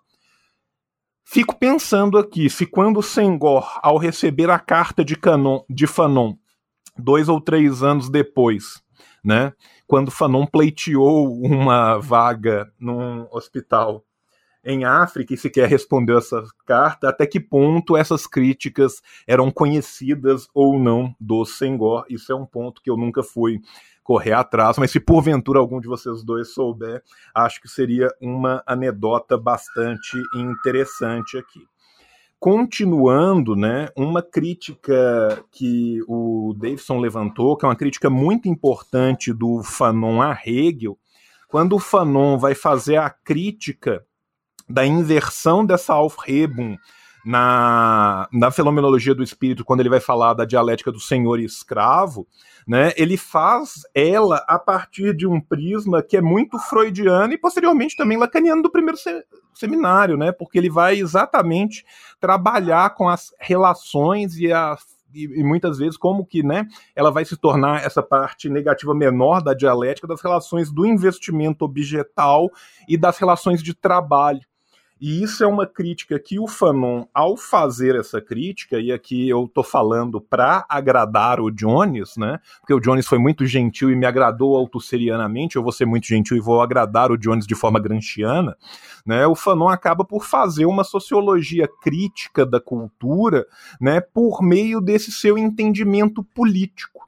Né? E voltando um pouco na questão do Senghor e pegando da fala do Jones, uma coisa que é muito irônica da própria forma de escrita do Fanon é que o Fanon, ao negar essa essencialização, essa sentimentalização do negro, né, que a poiesis do negro não precisa necessariamente ser assim, ele o faz de uma forma muito poética. Né, a ortoépia do Fanon, a forma como ele aborda o seu texto, a forma como ele traz os elementos né, de diversas estruturas narrativas diferentes para compor esse compósito que fica muito mais rico na, na leitura, é uma forma extremamente poética e é uma forma de escrita muito próxima, por exemplo, Coevo, de Fanon está escrevendo da época na literatura, de um Amos Tutuola. E mesmo o Senghor, que defendia esta forma de, de escrita e essa volta ao ritmo, ao sentimento, né, a esses caracteres préter é, racionais, quase que como uma negação deste mundo frio e racionalizado europeu, né, o Fanon, ao tecer essa crítica, o tece de uma forma extremamente poética, o que é bem, bem interessante. Um outro ponto do Fanon para agradar o Jones, que o aproxima muito das narrativas grancianas sobre a sociedade, é como que ele vai se aperceber das estruturas rotineiras do senso comum, não as essencializando nessa sociogênese de dominações, fossem elas culturais, fossem elas políticas. Por exemplo, mais à frente um, um pouco, né? Quando o, o Fanon vai falar da experiência do negro, da experiência vivida do negro, ele o faz muitas vezes falando de como que a, o, o subsolo cultural único que subjaz na criação tanto da criança negra como da criança branca é profundamente patologizante, como que ele cria essa psicopatologia na criança desde tenridade, né? Ele traz à baila tantos estudos sobre as HQs, as comic books, os quadrinhos para nós que somos velhos, que são expostos aos, aos meninos né, estadunidenses, mas também quando ele vai falar né, do, da, da própria literatura folclórica em língua francesa, ele também vai nos mostrar como que essas relações de violência, de essencialização, dessa relação do negro com o falo vão ser é, colocadas e recolocadas durante toda essa cultura. Então eu acho que a partir daqui a gente pode fazer uma discussão sobre essa primeira metade da obra, né? Aonde ele vai falar da questão do negro da linguagem, da mulher de cor e do branco, do homem de cor e a branca, e depois a gente volta para ponderar uma segunda metade da obra, já para fazer a conclusão do nosso episódio. Por último, para além dessa essencialização da mulher branca, que eu acho, né, às vezes. É que pesa mais do que a essencialização do homem negro, desculpa, da mulher negra, do que pesa mais do que a essencialização do homem negro, né? Também na não citação, na citação tácita da Simone de Beauvoir, é muito irônico como que se reitera e se reafirma a própria teoria da Simone de Beauvoir em o Sartre aparecer mais do que a própria Simone de Beauvoir. Com isso, eu vou repassar a palavra ao Davidson e posteriormente ao Jones. Davidson, a palavra está contigo. Bom, muito legal os comentários que vocês fizeram, né? É, eu acho que tem duas, duas questões interessantes que, que dá para a gente falar em relação ao livro, e algumas já foram ditas, né? Tanto pelo Jones quanto pelo João. Que uma é de estilo da escrita e a outra é de conteúdo do livro, né? Em relação ao estilo, muita gente que se debruça sobre o pensamento do Fanon vem chamando atenção para uma peculiaridade na forma da escrita que está presente no pensamento do Fanon como um todo, mas principalmente no Pele Negra. Né? Esse talvez seja o livro mais ensaístico. Aliás, o título original do livro era Ensaio sobre a Desalienação do Negro.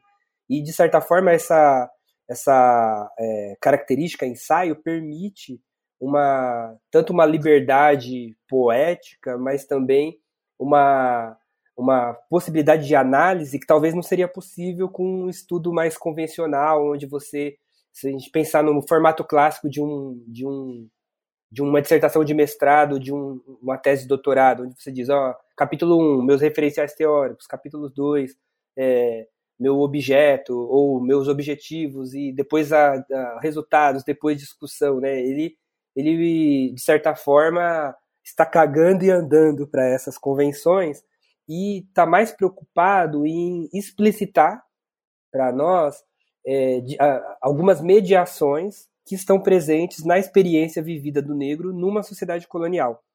E isso, é, essa opção, ela é muito interessante, mas ela também cria uma série de problemas para nós depois que vamos ler na sequência, porque em alguns momentos a, o, o, texto ele é escorregadio. Em alguns momentos, se a gente não faz uma análise muito cuidadosa do livro no todo, no total do livro, e depois articulando o livro com o conjunto dos textos, é, é, é, a tendência é que a gente também perca de vista determinados elementos que ficam uh, na entrelinha, né? E ao mesmo tempo, né, cada vez mais a, a gente 2020 no Brasil foi um ano chave, porque surgiram vários outros textos que eram desconhecidos, e esses textos ajudam bastante a ler o Pele Negra. Inclusive, o, João fala isso numa, numa, das lives, né, sobre os vários textos do Fanon.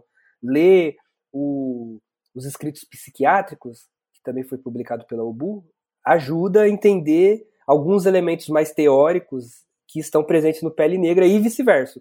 Ler o Pele Negra é uma certa chave para a gente olhar algumas questões que, que o Fanon está enfrentando lá nos escritos psiquiátricos, né? Então, é, eu acho que esse é um ponto, mas o outro ponto tem a ver com o próprio estilo da escrita, né? O Page Henry vai dizer que o Fanon ele, ele varia é, entre uma escrita que, em alguns momentos, ele se apresenta como escritor quase como se fosse o Dante da Divina Comédia, o Dante Alighieri, e vocês lembram, vocês devem lembrar do Dante, é, ele estava ali chorando, desesperado, porque ele estava perdido, porque ele queria encontrar a amada dele, que estaria no paraíso, no céu, e em algum momento aparece para ele o poeta Virgílio, um grande poeta da, da, da antiguidade clássica, e o poeta vai guiá-lo até, vai guiar o Dante até o paraíso, né? Só que tem um inconveniente no caminho entre a experiência mortal e o paraíso, que é, a, que é o próprio inferno, né? O caminho para o paraíso é o inferno.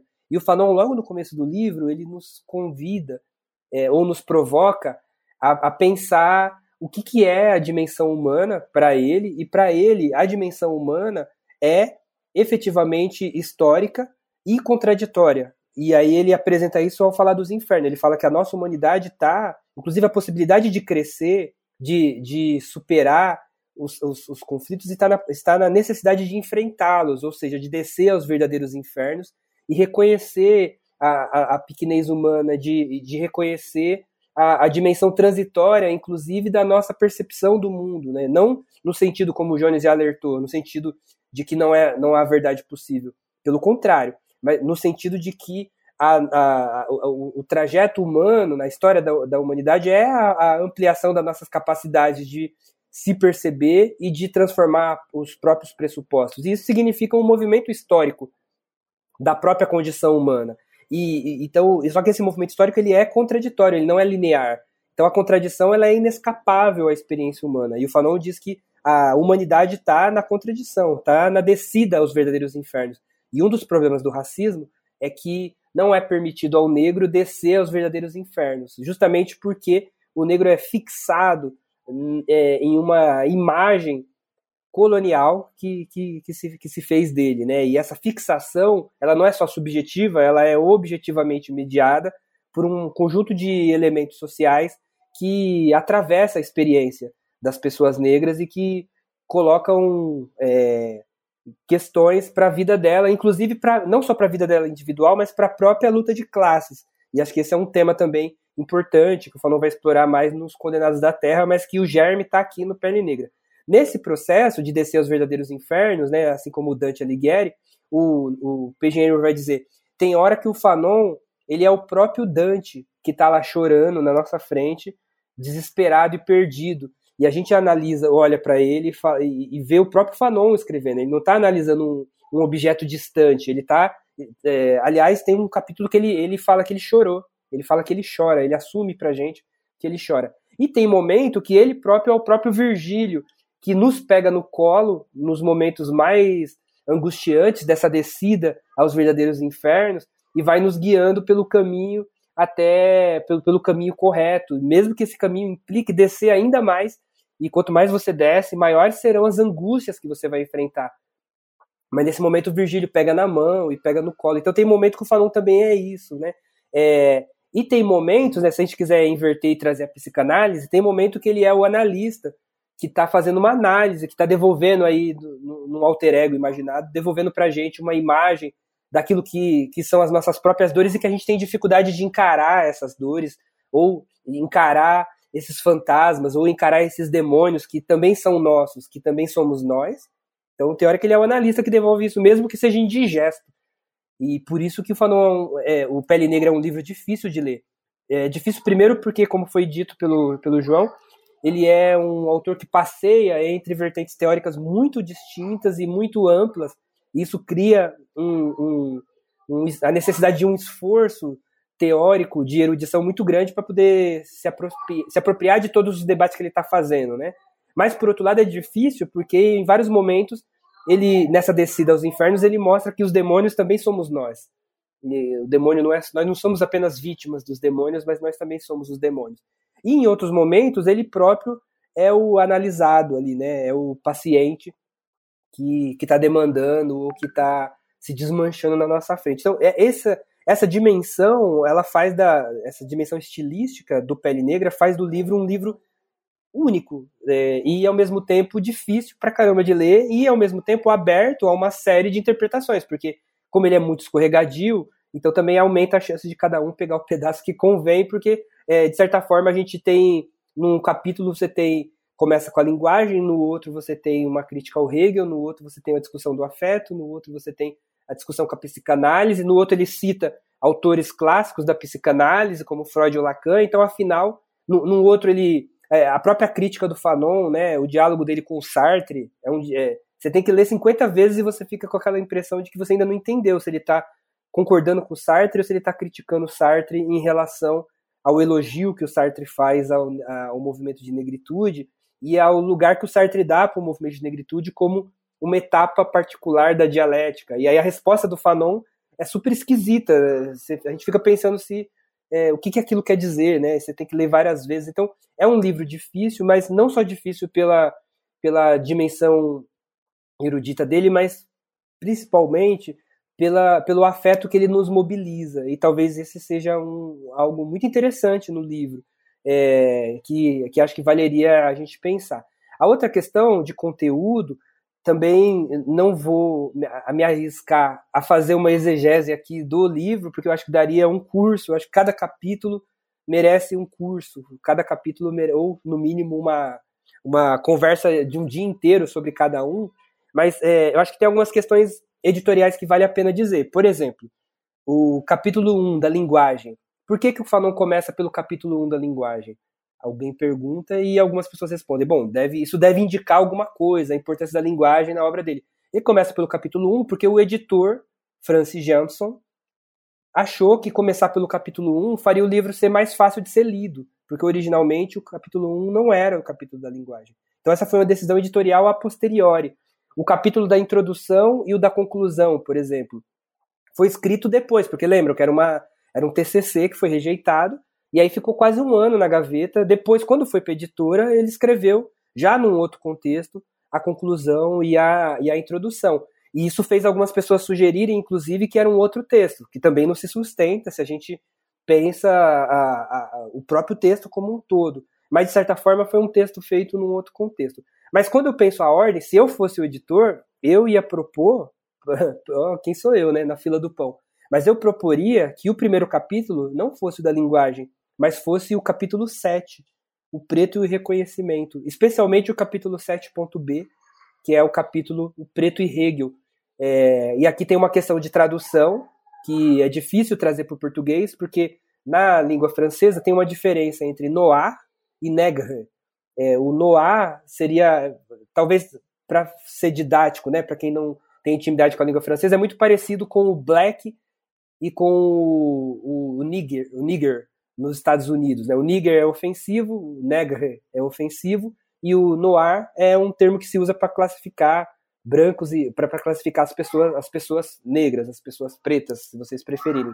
E é, o Fanon está lidando com esse contexto linguístico, tanto que o movimento de negritude, negritu, vai tomar o próprio termo ofensivo negre e vai ressignificar como positivo, mas ainda assim na língua francesa, o termo negre, que está nesse capítulo é, é, sobre o Hegel, é um termo utilizado como ofensa, tanto que o Achille Mbembe, ele vai, naquele livro dele, é, bem conhecido, Crítica à Razão Negra, é, traduzido como Crítica à Razão Negra, o título original é Crítica à Razão Negre, não é Crítica à Razão Noir.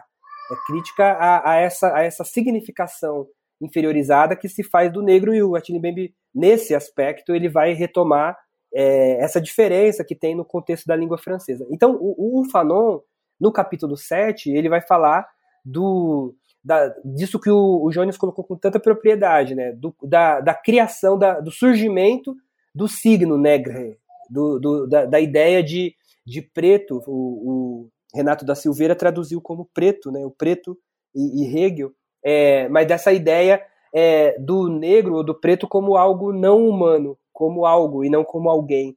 É, e esse processo colonial ele é algo determinante para a estruturação da própria sociedade burguesa. Ele é tanto criação da sociedade burguesa, mas ele também estrutura a sociedade burguesa na medida em que permite aquilo que o Rui Mauro Marini chamava de superexploração da força de trabalho na periferia do capital. O Fanon está atento a isso, não aqui no Pele Negra, Máscaras Brancas, mas se vocês lerem é, Os Condenados da Terra, ele deixa isso bem explícito já no, no primeiro capítulo. Então, tem a, a, a, na minha opinião, né, uma grande questão é, já teórica, se fosse para organizar como a gente organiza os TCCs na, no Brasil contemporaneamente, eu começaria pelo capítulo da linguagem, porque, da, desculpa, pelo capítulo do, do, do Hegel, porque aqui o Fanon já coloca algo que é definidor para tudo que vai vir depois, que é o colonialismo cria um tipo de exploração e opressão que é de uma natureza que escapa aos clássicos da ciência política. É de uma natureza tal essa é, é, é, de, de, violência e de, de reificação ou de negação de humanidade que é, não tem paralelos com aquilo que a gente vai encontrar no Hobbes ou no Rousseau. Porque mesmo no Hobbes, na ideia de dominação do Leviatã, ainda tem uma reciprocidade na, na relação sujeito-objeto. O, o, o dominado ainda é sujeito mesmo, na dominação ainda tem uma ideia de uma, uma ideia de universalidade de direitos. O que o Fanon vai mostrar é que essa ideia do direito do ser humano, uh, uh, como uh, o Charles Taylor chama isso de igual dignidade, essa ideia da cidadania que permeou, por exemplo, a Revolução Burguesa na França, é, essa ideia não poderia estar presente na colônia, porque a forma que o capitalismo se desenvolve na colônia e cria a colônia impedia que a dominação se desse a partir de algum reconhecimento do, do dominado como humano. Então você tem uma outra natureza de dominação onde o, o, dominado ele deixa de ser visto como humano, ele passa a ser visto como animal, como coisa. E isso coloca um conjunto de, de questões que é, exige que é, se pensar a objetividade concreta da situação colonial. É, o ponto de partida é esse. E os espaços da política para o colonizado não, não são os espaços do, do fórum burguês, da democracia burguesa, porque é, essa nunca foi é, instituída nas colônias. Ela, a colônia não, faz, não é pensada para isso. E essa ausência da cidadania burguesa é o que permite, inclusive, um, se a gente voltar para os condenados da terra, né? É o que permite, inclusive, a, a possibilidade do, da classe burguesa na Europa mediar a luta de classes, responder às, às, às revoluções operárias de 48, de 1848, responder às ameaças dos trabalhadores no centro capitalista de copiar a Revolução Russa. Como, como que a Europa vai responder? Vai responder com o estado de bem-estar social. De onde vem a gordura para essa concessão? Ela vem da extração direta e sem mediação das colônias. Então, o, o que se tem na colônia não é uma simples dominação nos termos do Weber, é, da, de, de, um consenso, ou, ou para voltar no próprio Hobbes, de um consenso, de um pacto social. A colônia é a negação de qualquer pacto. Então, o colonizado ele entra nesse processo a partir do processo de mundialização do capital que chega na, fora da Europa a partir da colônia. E isso marca é, um, um, certo jeito de organizar a produção da vida, a produção e reprodução da vida, mas também marca um certo jeito de, de, de reprodução da, dos símbolos, dos significados a respeito do que é o ser humano, porque também a ideia de ser humano é, que se cria na emergência da Revolução Burguesa, estou falando Revolução Burguesa porque a burguesia europeia efetivamente empreendeu uma revolução que derrubou o feudalismo, que derrubou a aristocracia e colocou uma nova ordem social. Esse processo foi revolucionário, esse processo trouxe o novo para o cenário político no, no contexto ocidental e depois mundial, na medida que o capitalismo se desenvolve. Mas esse processo é, é, esse novo não poderia chegar nas colônias. É isso que o Fanon está chamando a atenção.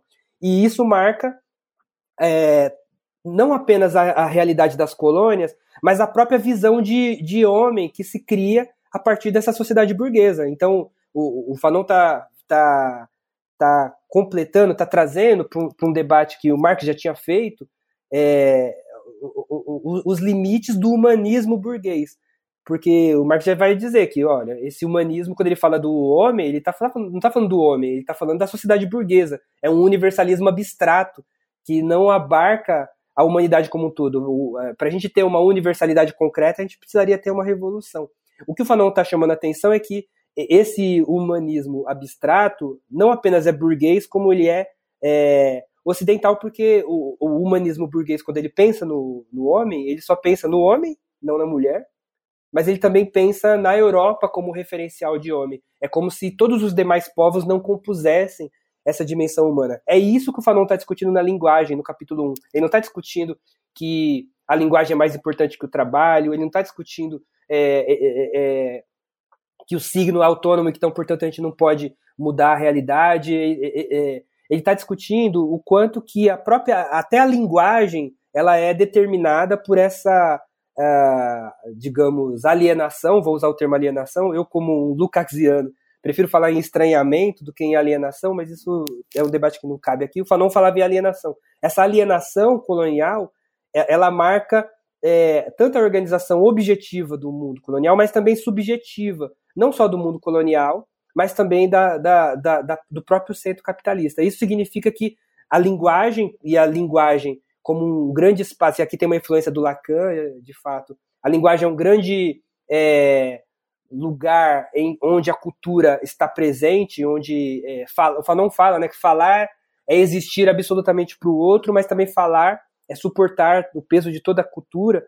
A linguagem não é só a linguagem da fala, mas é o conjunto de saberes produzidos no Ocidente ou é, apropriados pelo Ocidente passam a ser vistos como um único saber válido. Por que, que precisa disso no capitalismo, se o capitalismo é o reino da igualdade e da liberdade? Se a liberdade para vender a força de trabalho. E a igualdade enquanto é, detentores, enquanto mercadores, é o pressuposto do capital, é, é, por, que, que, por que, que a diferença racial se mantém no contexto moderno? Essa é a questão que o Fanon está colocando. Ela se mantém porque nesse processo de distribuição desigual e combinada da universalização do próprio capital, o capital não poderia chegar da mesma forma nas colônias, senão ele, ele próprio não teria condições de empreender uma acumulação inicial, primitiva, nas metrópoles a ponto de, de instituir a sociedade burguesa, a sociedade da industrial e etc.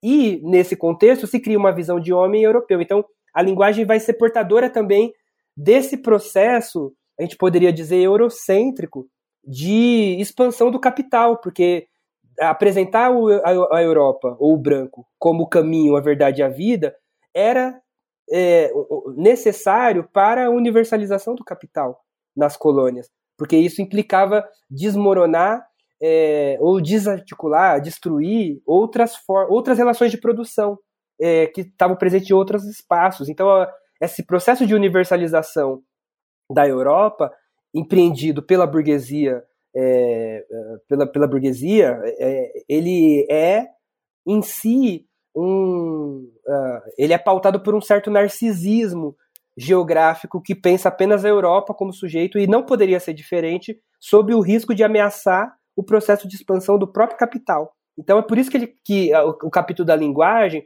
Fanon vai mostrar o quanto que a linguagem, é, e, e não só a linguagem, os saberes europeus são os únicos válidos. Quem não fala o francês como o, o francês da França é visto como burro.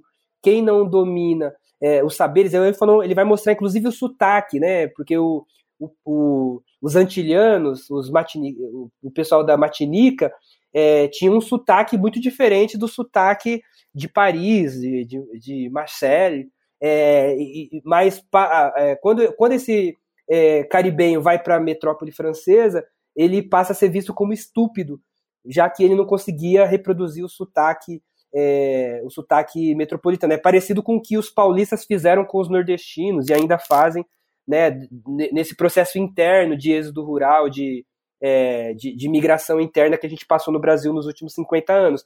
O nordestino vinha e a pessoa se via obrigada a mudar o seu jeito de falar porque ela era vítima de uma diferenciação. Né? Então, esse é o ponto que o Fanon está colocando aqui, e, e, aí nesse contexto ele lança a mão né, também dos estudos que estão presentes da linguística e tal.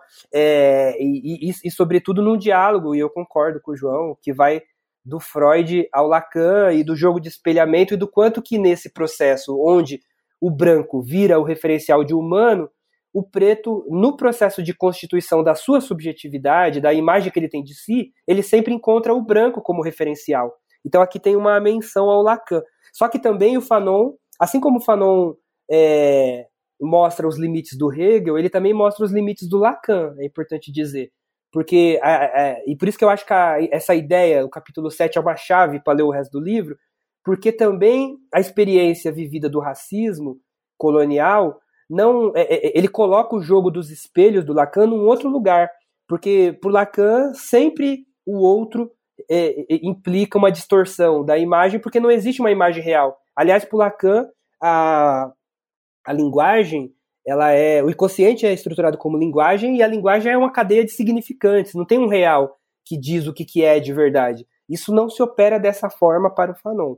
É, e, ao mesmo tempo, é, o que o Fanon vai mostrar é que é, é verdade, é, eu sempre me vejo a partir do outro e o outro me vê a partir do olhar dele, então aquilo que eu vejo nunca é um eu. Só que o, colonialismo é outra coisa. O colonialismo é a fixação da imagem do colonizado no símbolo negro, no símbolo negre, na, na, na, ideia colonial que se criou a respeito do negro, na ideia do negro como natureza, como demônio, como mal absoluto. Então não é uma simples distorção do outro, mas é um, uma, uma determinada forma de, de reificação do outro que coloca o negro no, no campo do não humano. É, e isso distorce, inclusive, o jogo especular que está previsto por Lacan e coloca num outro lugar. Né? Por isso que eu acho que o, o, capítulo 7 no começo ajudaria a ler, inclusive, o capítulo da linguagem. E isso marca a subjetividade de brancos e negros, assim como marca o afeto. E aí o Fanon vai explorar isso no texto, mostrando o quanto que é, o racismo e a racialização, que são coisas diferentes, a racialização enquanto fixação, ela implica também é, uma, um atravessamento, inclusive, da experiência afetiva. Porque se a subjetividade é construída a partir dessa alienação original, onde é sempre um outro diferente de mim que é valorizado, a tendência é eu querer me aproximar do outro. Então ele vai explorar isso, o quanto que o preto e a preta buscam o branco, é, não porque o branco é padrão de beleza, mas porque o branco é o único padrão de humano esse aspecto, o Lewis Gordon chama atenção para isso de uma forma muito interessante. Ele vai dizer que é, ele, o Fanon não está discutindo o gênero aqui, ele está discutindo é, a, a, a, característica do colonialismo e o quanto que o branco é o único símbolo de humanidade, não só do ponto de vista afetivo sexual, embora esse seja o exemplo do capítulo 2 e 3, mas, sobretudo, o quanto o branco é símbolo de humano, do ponto de vista da produção de conhecimento, do ponto de vista da política, do ponto de vista da estética, do ponto de vista da, da religião, do ponto de vista da filosofia. É isso que está em jogo. E é por isso que o preto, é, diante desse mundo onde o branco aparece como único padrão, o preto abre mão daquilo que é, é ele se mutila, inclusive, para se aproximar do branco, porque é o branco o único referencial. No entanto, por mais que ele tenta se aproximar, ele esbarra sempre no olhar racializador do outro. E isso cria uma, uma, um, um, sofrimento infernal, isso cria uma angústia é, é, é, implacável, e tem gente que adoece, e tem gente que sucumbe diante disso, e tem gente, por outro lado, que depois de tentar ser branco e, e não conseguir, depois de esbarrar na racialização o tempo inteiro, resolve assumir a, esse lugar racializado que o branco criou para ele. Resolve assumir como pseudópodes, ele usa o termo biológico, a, a, é, é, é, essa, essa negrura, essa negritude. E ao assumir essa negritude, a gente tem um processo aqui muito louco e dialético, de novo. A gente volta... E aqui tem, eu queria só fazer um parênteses, eu sei que eu já falei demais, mas o, o Fanon ele diagnostica um, uma interdição na reciprocidade do, entre o senhor escravo, que o Hegel coloca, e isso levou alguns autores a achar então que o Fanon rompe com a dialética essa afirmação de que o Fanon rompe com a dialética, ela só é, é possível de fazer se eu só leio esse pedaço, essa frase, onde o Fanon fala isso. Porque se eu leio o capítulo onde ela está, se eu leio o livro inteiro, a gente percebe o contrário, a gente percebe que é exatamente essa ruptura, é, essa interdição da reciprocidade que cria tanto, e aí o Fanon vai dialogar com Freud nesse sentido, com a teoria das pulsões, inclusive, é, é, é exatamente essa interdição que cria o contexto para uma solidariedade política e para uma luta de ruptura com o colonialismo. Porque é, o Fanon diz, né, lá no ano 5 da Revolução Argelina, que é o branco que cria o negro. Mas é o negro que cria a negritude. Quando o negro cria a negritude, ele deixa de ser objeto das relações sociais e passa a se afirmar enquanto sujeito. E nesse processo ele passa a enfrentar, a confrontar a sociedade tal como está colocada a partir dessa solidariedade. Qual que é o grande problema que o Fanon coloca? É que é, é, é quando o negro esquece que a negritude, ou, que, a, ou, ou, que essa ideia negra não é, como o Jones colocou, ela não é metafísica, ela não é essencial, ela não é natural, mas ela é historicamente construída. E aí você deixa de ver essa afirmação da identidade como uma necessidade histórica e passa a ver como uma, uma prisão incontornável e como horizonte. E aí, nesse sentido, isso significa a impossibilidade de romper, inclusive com essa alienação que o branco criou para, é, para nós. Implica aceitar o lugar que o branco criou, que é o lugar de negro. E ao ficar aceitar o lugar de negro, eu deixo de me ver como humano universal. E aqui eu concordo com a Raya é, Dunayevskaya, quando ela apresenta o Fanon como humanista. Uma, eu falei disso uma vez no, no, na internet, uma pessoa falou assim, é, mas o Fanon é humanista, mas isso choca com... É, como é que fica a afirmação do Althusser, a crítica do Althusser ao, ao humanismo? Aí eu, eu, era uma amiga querida, então eu não respondi mal educadamente, mas eu poderia dizer, foda-se o Althusser, porque o Fanon não... A conclusão, a crítica que o Fanon faz ao humanismo não o leva como vai acontecer no Foucault e até no Althusser, a um anti-humanismo. Pelo contrário, é, é, o leva assim a uma exigência de uma verdadeira humanidade, o que o Fanon chama de novo humanismo. Só que essa nova humanidade, como o Jones bem colocou, ela não se alcança como no Morgan Freeman. Tipo, ah, vamos parar de falar disso e vamos se pensar como humano que ah, no dia seguinte o racismo acaba. Para o Fanon isso é besteira. É, é, é, essa humanidade é exatamente por achar que o negro é humano, é exatamente achar que a consciência é humana, que num contexto em que tem racismo é necessário afirmar a consciência negra como antítese possível. Agora, essa afirmação, se ela é destituída de um olhar de classe, se ela é destituída de uma percepção universalista que permite, inclusive, olhar a dimensão temporária e estratégica dessa negritude, a gente vai para um caminho metafísico da negritude e, e, acaba não conseguindo romper com o colonialismo. E o Fanon vai em quase todos os textos dele ele vai fazer uma crítica a essa perspectiva que tá, já estava presente na época dele é, e que vai ter dimensões assustadoras na nossa época, né? E, e até contra-revolucionárias, inclusive, na nossa época. Gente, que, que, que fala, né? Tipo, porra, não, não, não tinha como concordar mais. Sinto muito por Jones Manuel, que terá que falar agora, depois de uma fala dessa, né? E vou passar a palavra ao Jones para poder fazer suas considerações em cima das provocações e da, das coisas que tanto eu quanto Davidson levantamos aqui. Jones, a fala tá contigo, querido. É, acho que já foram várias coisas colocadas, a gente está com duas horas de podcast. É, o bagulho que eu queria falar sobre a dialética do Hegel, o Davidson já, já colocou, então me sinto contemplado. Eu quero chamar atenção para uma coisa, aí vai ser a, a, provavelmente. Aliás, quero chamar atenção para duas coisas. Primeira coisa, e eu acho que esse ponto é importante. Eu e outras figuras, como Gabriel Lande, como nosso próprio João Carvalho, que vos fala, e por aí vai, a gente vem fazendo um resgate de um debate sobre as contribuições do marxismo periférico, né? as contribuições do marxismo para a luta anticolonial é, e também como elemento de pensar uma luta contra o neocolonialismo vigente que, enfim, estamos passando. E esse ponto é importante, por quê?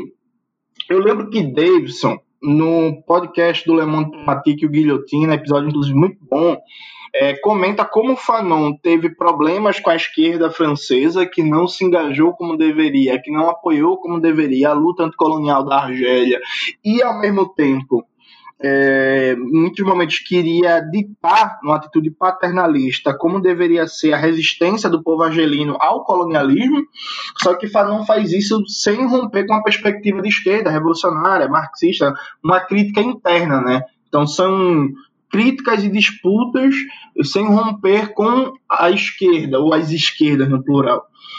E eu acho esse ponto muito importante porque, veja,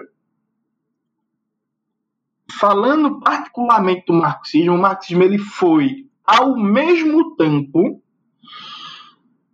é, casa de morada de uma visão ocidentalista e eurocêntrica de, por exemplo, muitos comunistas franceses que não deram devido engajamento à luta anticolonial na Argélia, no qual o Fanon foi protagonista, e que inclusive acreditavam no mito da Argélia francesa, né, da possibilidade da Argélia como parte da França, e ao mesmo tempo foi também o, a morada da crítica radical do Fanon ao colonialismo e ao racismo, não só do Fanon, como tantos outros revolucionários, né, como Thomas Sankara, uh, como Agostinho Neto, como Amilcar Cabral, como Samora Marshall e por aí vai.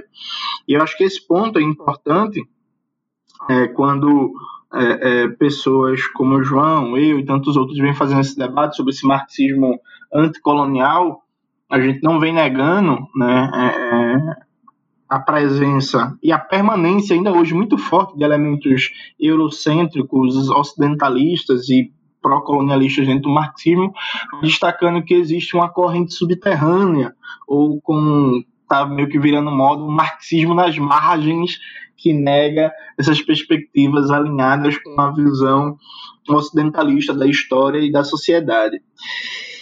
E esse ponto, a forma como o Fanon encara esse debate, remete, a meu ver, também algo que perpassa toda a obra fanoniana e está muito presente é, é, no Pele Negra. Primeiro, Fanon cita diretamente no corpo do texto Marx e Engels duas vezes, não me falha a memória. E as duas vezes são em tom de colocar o ato de estudar Marx e Engels como um ato de afronta, de questionamento à ordem vigente, ao status quo. É, tem uma parte que o, o Fanon fala. Quando um preto fala de Marx, a primeira reação é o seguinte, abre aspas, nós vos educamos e agora vocês se voltam contra seus benfeitores, ingratos, decididamente não se pode esperar nada de vocês, fecha aspas. E depois ainda há esse argumento porrete do empresário agrícola europeu na África. Nosso inimigo é o professor. É, em, outro, em outro momento mais à frente, que não consegui localizar a página, o, o, o Fanon faz uma ironia, ele fala, o preto se emancipa, mas no liceu de Paris, um preto foi expulso da, do colégio, ele leu Engels, alguma coisa nesse sentido. E essa dialética entre a crítica da esquerda, inclusive da esquerda marxista ocidentalista, sem romper com o marxismo, a crítica da razão, sem romper com a razão, sem cair no irracionalismo, a crítica das próprias ferramentas teóricas é, é forjadas na modernidade. Vamos lembrar, por exemplo, o papel que a antropologia, né? enfim, a, a, a e os primórdios do, do, que viria a ser a psicologia teve no processo de legitimação do colonialismo em África, né? afirmando a inferioridade genética e biológica da população negra, é, reduzindo toda a população do continente africano a um tipo social que na verdade aparecia como biológico específico, o negro, sem plural e por aí vai. Só que Fanon, combatendo tudo isso, e compreendendo as relações de poder intrínsecas a toda produção de conhecimento, Fanon faz uma faz uma crítica teórica com cuidado que eu acho que é muito pertinente para os dias atuais. E aí vou levantar polêmica e depois vou concluir minha fala, que aí vocês se resolvam aí com a polêmica. Veja, não é bem uma novidade de que existem excluídos na história e que a produção de conhecimento é organicamente entrelaçada com as, com as relações de poder e com as, a dinâmica de poder dentro das próprias instituições que são reconhecidas como referência na produção e circulação de ideias. Eu digo que não é novidade, muito antes, inclusive, do trabalho sensacional da, do, da Michelle Perrault, porque o próprio marxismo, inclusive, é inicialmente uma corrente de revalorização, de valorização desses excluídos da história, né? Vamos lembrar o papel, principalmente do Frederick Engels na, em fazer a história do cristianismo primitivo, em fazer a história dos soldados, a história da classe operária na Inglaterra, a história dos imigrantes irlandeses na Inglaterra, a própria concepção do marxismo recusando uma história positivista, que não, não pensa na história como a história dos grandes homens, da diplomacia, do presidente, do, do primeiro-ministro, mas como a história das classes exploradas, já em si é um apontamento para esse elemento de disputa da história, de relações de poder na construção do conhecimento por aí vai. Só que hoje, nos dias atuais, é muito comum atrelar o debate sobre o sentido orgânico da relação saber e poder com uma ideia de uma de um como é que eu posso colocar isso em termos simples de uma capacidade de verdade inata à condição do sujeito. Ou seja, em termos é, leigos, eu sou negro, João, o João não é negro, então eu vou debater com o João. O João não vai entender as questões raciais como eu vou entender, porque João não vive, eu vou estar certo e João não vai estar. E aí, via de regra, o senso comum, mais ou menos militante, coloca em perspectiva o que se chama de lugar de fala e não que, enfim, no livro da filósofa da Jamila Ribeiro seja bem essa a ideia que ela trabalha. Não é bem por aí, mas enfim, até porque a própria Jamila ajudou a popularizar essa versão. Então, se popularizou uma versão que pensar a relação saber-poder, pensar a relação de produção de conhecimento, pensar a inserção dos sujeitos subalternos nas estruturas de produção do conhecimento e toda a determinação de dominação que existe na ciência, na razão, na linguagem, nas universidades e etc, etc, etc. E aí, como resposta a isso, colocar é, o sujeito oprimido que fala no lugar de prioridade ontológica do conhecer num lugar privilegiado para ter a verdade. E colocar a sensitividade, o sentir, o viver, a vivência como elemento prioritário, privilegiado de acessar a verdade a partir do discurso teórico. E Fanon, antes que esse debate existisse, Fanon vai criticar um, um, um, um psicanalista francês branco, né, o Manoni, ele era branco, é, é, era branco. Minha memória não me, acho que não me trai. É, e aí Fanon vai começar a crítica, e antes de Fanon começar a destruir com toda a educação polidez que ele tinha, o Manoni, Fanon diz, abre aspas para Fanon, acredito sinceramente que a experiência subjetiva pode ser compartilhada por outra pessoa que não a viva. Repetindo, Acredito sinceramente que a experiência subjetiva pode ser compartilhada por outra pessoa que não a viva e não pretendo jamais dizer que o problema negro é meu problema, só meu, para em seguida dedicar-me ao seu estudo. Mas me parece que Manone não tentou sentir de dentro o desespero do homem de cor diante do branco. Fanon ele abre a crítica a Manoni dizendo que do ponto de vista teórico, metodológico, é possível sim um estudioso branco como Manoni compreender o problema do racismo, o problema da alienação do negro, o problema da dominação colonial. E ele mostra que o, Fanon, que o Manoni não compreendeu por causa de um instrumental teórico-metodológico precário, e é claro, a, a próprio, próprio manejo e a própria escolha desse instrumental teórico-metodológico precário está associada à condição de branco europeu, de branco, não sei se é europeu, aliás, de branco vivendo na França, do, do Manone, só que a condição social dele, a sua posição na estrutura social, explica o caminho teórico-metodológico errado, ou melhor, é uma das explicações, um dos condicionamentos para o caminho teórico-metodológico errado, e não a condição dele de ser branco impossibilita em si, ontologicamente, de ele compreender aquele problema que ele está analisando. Então, Fanon seria hoje alguém que seria um duro crítico a noções correntes como circulam no âmbito da militância sobre lugar de fala e vivência. E aqui repito a especificação, não tanto como a categoria circula no livro da filósofa de Jamila Ribeiro, porque como está no livro é bem melhor do que como circula, enfim, né, né no, de maneira mais geral e genérica uh, uh, uh, na militância. E aí, Fanon vai desenvolvendo a crítica ao Manone e nessa crítica, ele coloca algo que é fundamental. Ele fala, tem um, um momento que o colonialismo ele desestruturou o universo psíquico, simbólico do colonizado e ele cria uma realidade em que o colonizado é em si um nada, ele é um não ser, ele é um sujeito assujeitado. O colonialismo é em si uma estrutura de dominação fechada. E, é, e isso, tudo isso que Davidson já explicou sobre a ruptura é, é, é, da possibilidade de reconhecimento, sobre esse fechamento da dialética. E, para concluir de verdade, note: Fanon abre o Condenados da Terra falando sobre como o colonialismo é uma dominação total, sem nenhum tipo de possibilidade de atuação tática ali naquele universo, sem nenhum tipo de atuação legal, e como a luta armada é um elemento indispensável, a luta armada e a violência revolucionária para quebrar o universo colonial, que é por essência desumanizador, negador de qualquer humanidade do colonizado.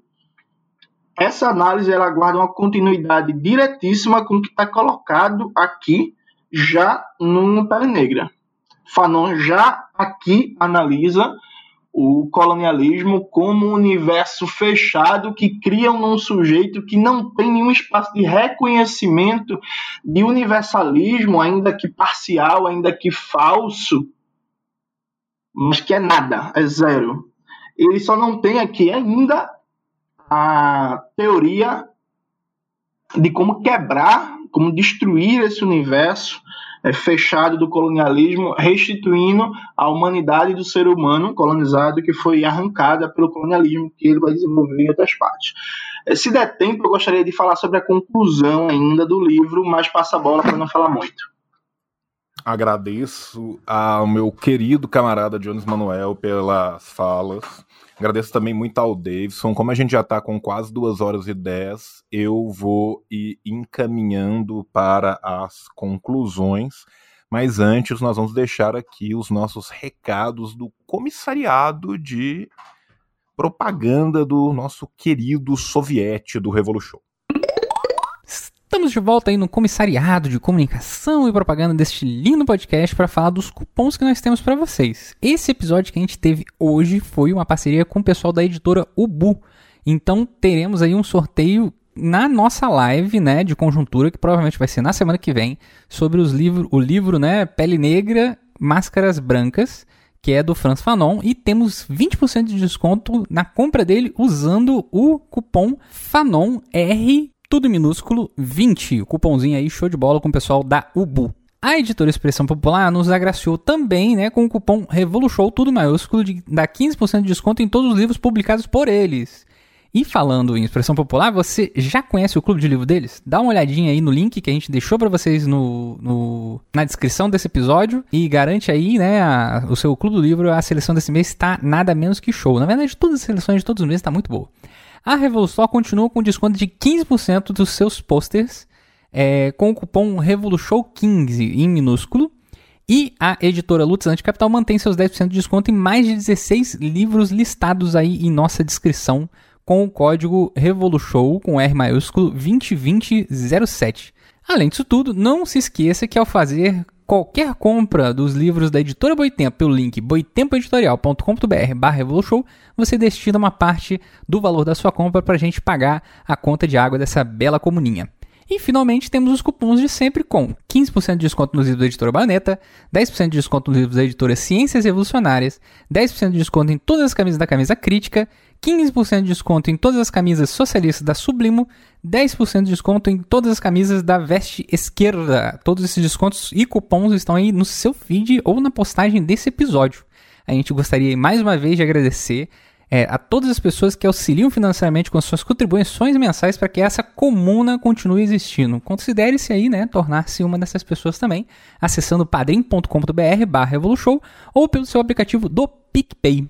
Vamos agora para as considerações finais e não se esqueça da nossa dica do finalzinho aqui do Comissário de Comunicação e Propaganda, que é, é sempre que você tiver caramujo africano na sua casa, a melhor forma de resolver isso é esmagando cada um deles usando cal para jogar no buraco para enterrá-los, porque eles espalham doença por aí. E passe cal também na lateral dos seus muros, porque caramujo africano é ruim demais.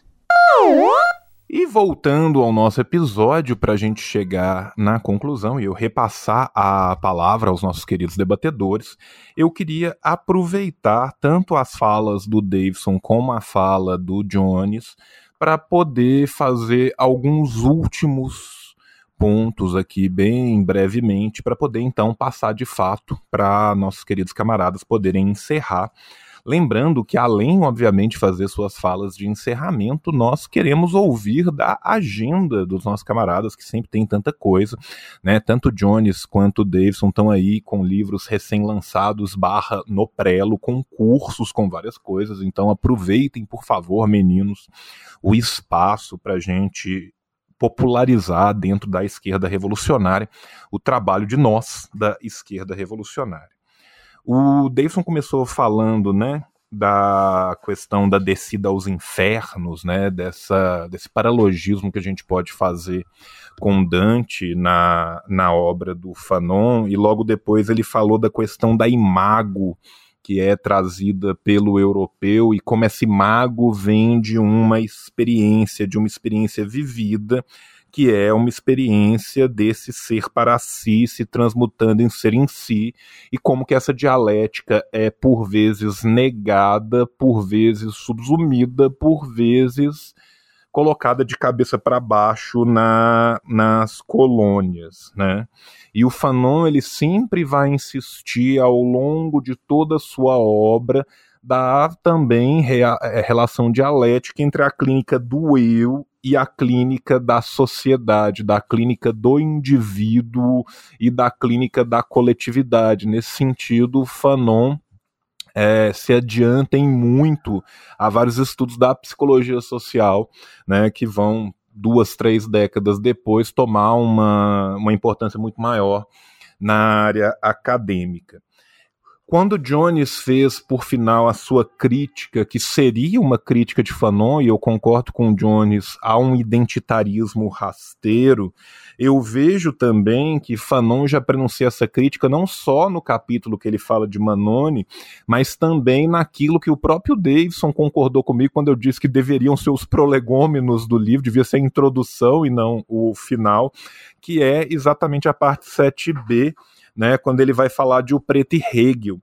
Né? Existe muitas vezes uma confusão que é feita né, entre o conceito hegeliano de Gewissheit, né, que é a transformação da certeza subjetiva em Wahrheit, né, que é aquela verdade objetiva alcançada pela filosofia quando é, se alcança uma totalidade de de uma autonomia do ser em si e para si a partir do seu reconhecimento em outrem, né? E nesse momento Eribaldo está ficando muito feliz que estamos falando de Hegel para falar de Fanon. É, Fanon consegue com isso demonstrar, deixar patente a partir de uma epísteme que era racista e racializada que muitas vezes ao se essencializar o negro, ao se buscar esse passado primitivo ideal que nunca se que nunca existiu de verdade, que esse idealismo, que essa essencialização, ela é quase que uma fase anterior da dialética que vai presumir, que vai possibilitar e que vai se supra-sumir de fato numa ruptura. E que essa ruptura revolucionária, que essa ruptura revolucionária do ser, só vai ser possível a partir do momento que se rompa com esse idealismo. Né? Então, nesse sentido, é, da mesma forma que, em última instância, Marx inverte né, a dialética hegeliana desde de, ali da Sagrada Família, quando ele vai pensar nas relações das totalidades, quando ele vai pensar na materialidade do ser para romper com o idealismo alemão da crítica da crítica crítica, também Fanon está aqui rompendo, invertendo essa dialética hegeliana ao pensar como que essa ruptura com a idealização pode trazer na materialidade da praxis uma ruptura verdadeiramente revolucionária e a forja de um novo homem, de um novo humanismo. É, eu acho que a gente conseguiu evoluir bem demais na discussão do livro. Agora, obviamente que a gente não vai sequer começar a esgotar essas questões. Esses são livros para a gente ler em seminários, esses são livros para a gente fazer, como Deison disse, um encontro de um dia inteiro sobre cada capítulo, e ainda assim nós não vamos esgotá-lo. Mas eu quero terminar minha participação nesse episódio com uma anedota muito pessoal minha.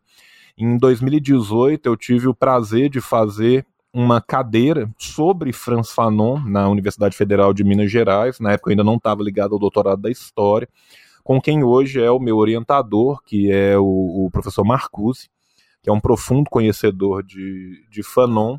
E nessa cadeia, quando eu estava lendo é, algumas das obras de Fanon, eu não lembro agora exatamente se a gente estava no Lançanco ou se a gente estava no Pele Negras ainda, eu to tomei conhecimento da, da, das obras do Davidson. Eu comecei a ler coisas do Davidson a partir dali.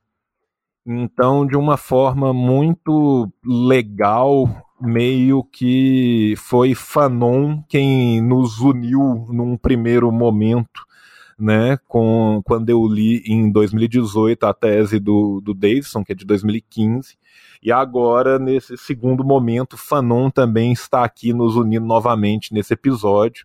Então eu quero agradecer demais ao Davidson pela participação dele, por tudo que ele nos trouxe, pela sua sabedoria, pela sua gentileza. Né? Jones já é da casa, eu agradeço o Jones com um beijo na boca, porque de Jones eu já, já conheço o corpo e a alma. Então, de Jones eu nem preciso agradecer tanto assim. Agora, para a gente se despedir, para as nossas palavras finais, eu vou inverter e vou pedir para que o Jones fale primeiro, para que a gente possa fechar o episódio ouvindo o nosso querido camarada Davidson Faustino. Jones, você está com a palavra agora, meu querido. Não, então, a gente já está com quase duas horas e meia, então eu não vou debater o último capítulo, não, que eu queria muito, que o último capítulo, uh, a conclusão, aliás, do livro, o Fanon faz um debate que é um debate que me pega muito me toca muito, que é o debate sobre o papel da disputa pela memória histórica e a construção de uma cultura e de uma estratégia política revolucionária, né?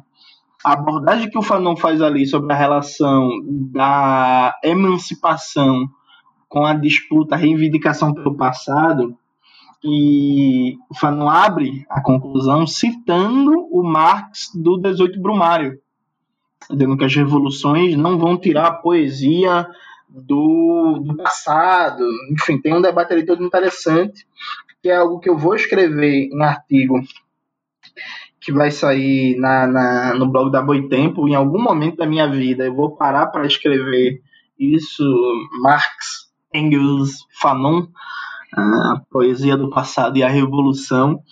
Então vou deixar para fazer esse debate lá, lá em um blog. Eu só queria dar um informe que eu acho importante. Veja, se você, como eu, não é um grande conhecedor de psicanálise, eu muito mais arranho do que qualquer outra coisa, é, você vai ter algumas dificuldades, como eu tenho até hoje com, com Pele Negra. Acho que eu já li umas cinco vezes.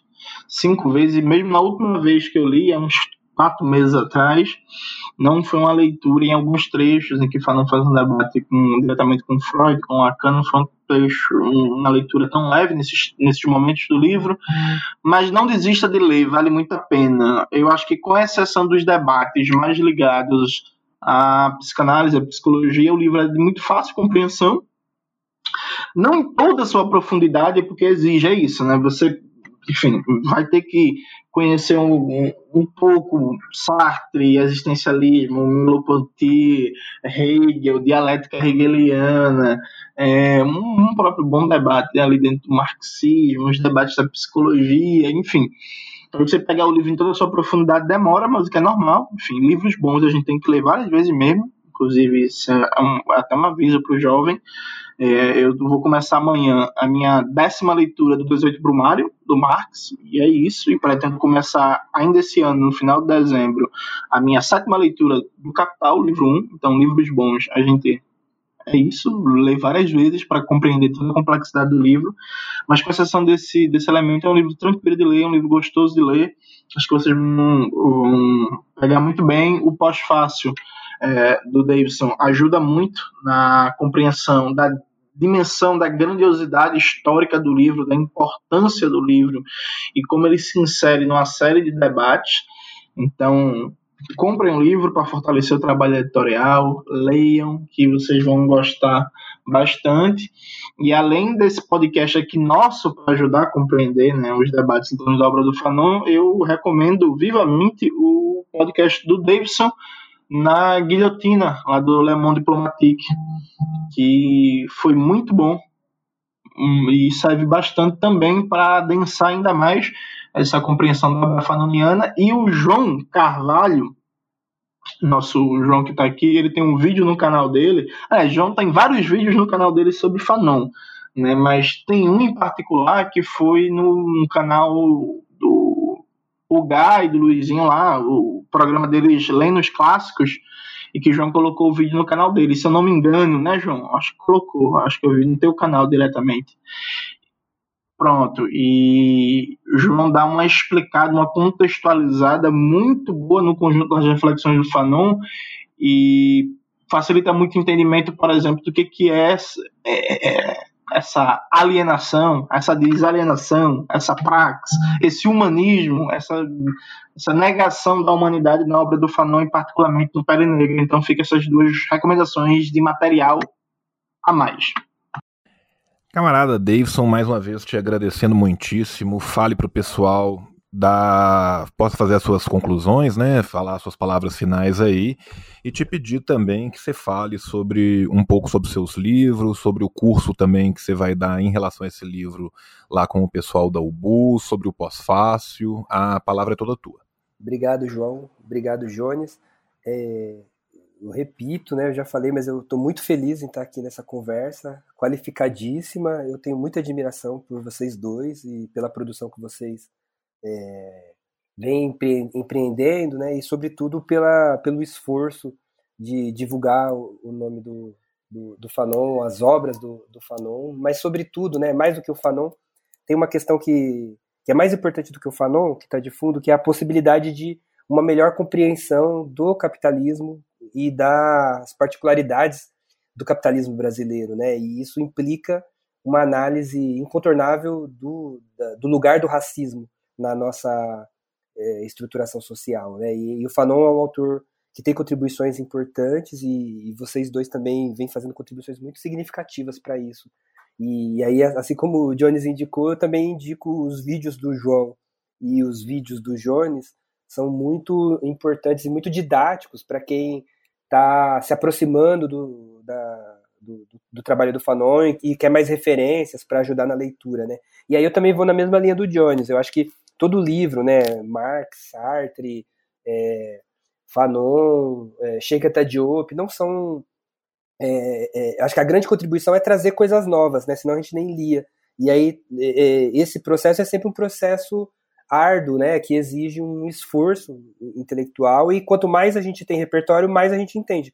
Por isso que é importante voltar várias vezes no, no mesmo trabalho quando a gente tiver mais elementos, mas não deixar de também se arriscar a, a, a ler, né, com essa ideia de que ah, é muito difícil, então não tô, não tô pronto ainda, porque nós nunca estaremos prontos, morreremos sem estar prontos. Mas é, é no caminhar que a gente faz o caminho, e aí é, o Fanon ele é difícil, mas não é inacessível, né? Eu é, venho de movimento social antes de, de fazer uma trajetória de produção na academia, eu venho do movimento negro e a gente fazia grupo de estudos quando eu tinha 18, 19 anos, é, na, na, favela de sobre pensamento da Angela Davis, pensamento do Clóvis Moura, principalmente, e foi ali que eu conheci o Fanon e é, essa passagem pelo movimento negro também me ajudou muito a entender algumas coisas que é, depois lá na universidade, na universidade foi fundamental. E eu percebia que muita gente não tinha sacado e questões que eram muito óbvias porque eu estava inserido num contexto político do movimento social, né, da luta de classes, da, da organização política. Então, também esse lugar ele ajuda muito a gente pensar. E aí eu acho que tem uma coisa importante para falar, né? Eu, eu, gosto muito de um artigo do Márcio Farias chamado Uma Esquerda Adstringida Fora do Lugar, é uma coisa assim o título, e onde ele, ele faz duas críticas à, à esquerda brasileira. Né? É lógico que falar esquerda, todo mundo bate na esquerda, virou um lugar comum também, até de certa forma é, acaba se virando uma apologia à direita, né, determinadas críticas à esquerda que se faz. Mas a crítica do Marcinho é uma crítica, assim como a do Fanon, né, o Jones lembrou, é uma crítica à esquerda, da esquerda.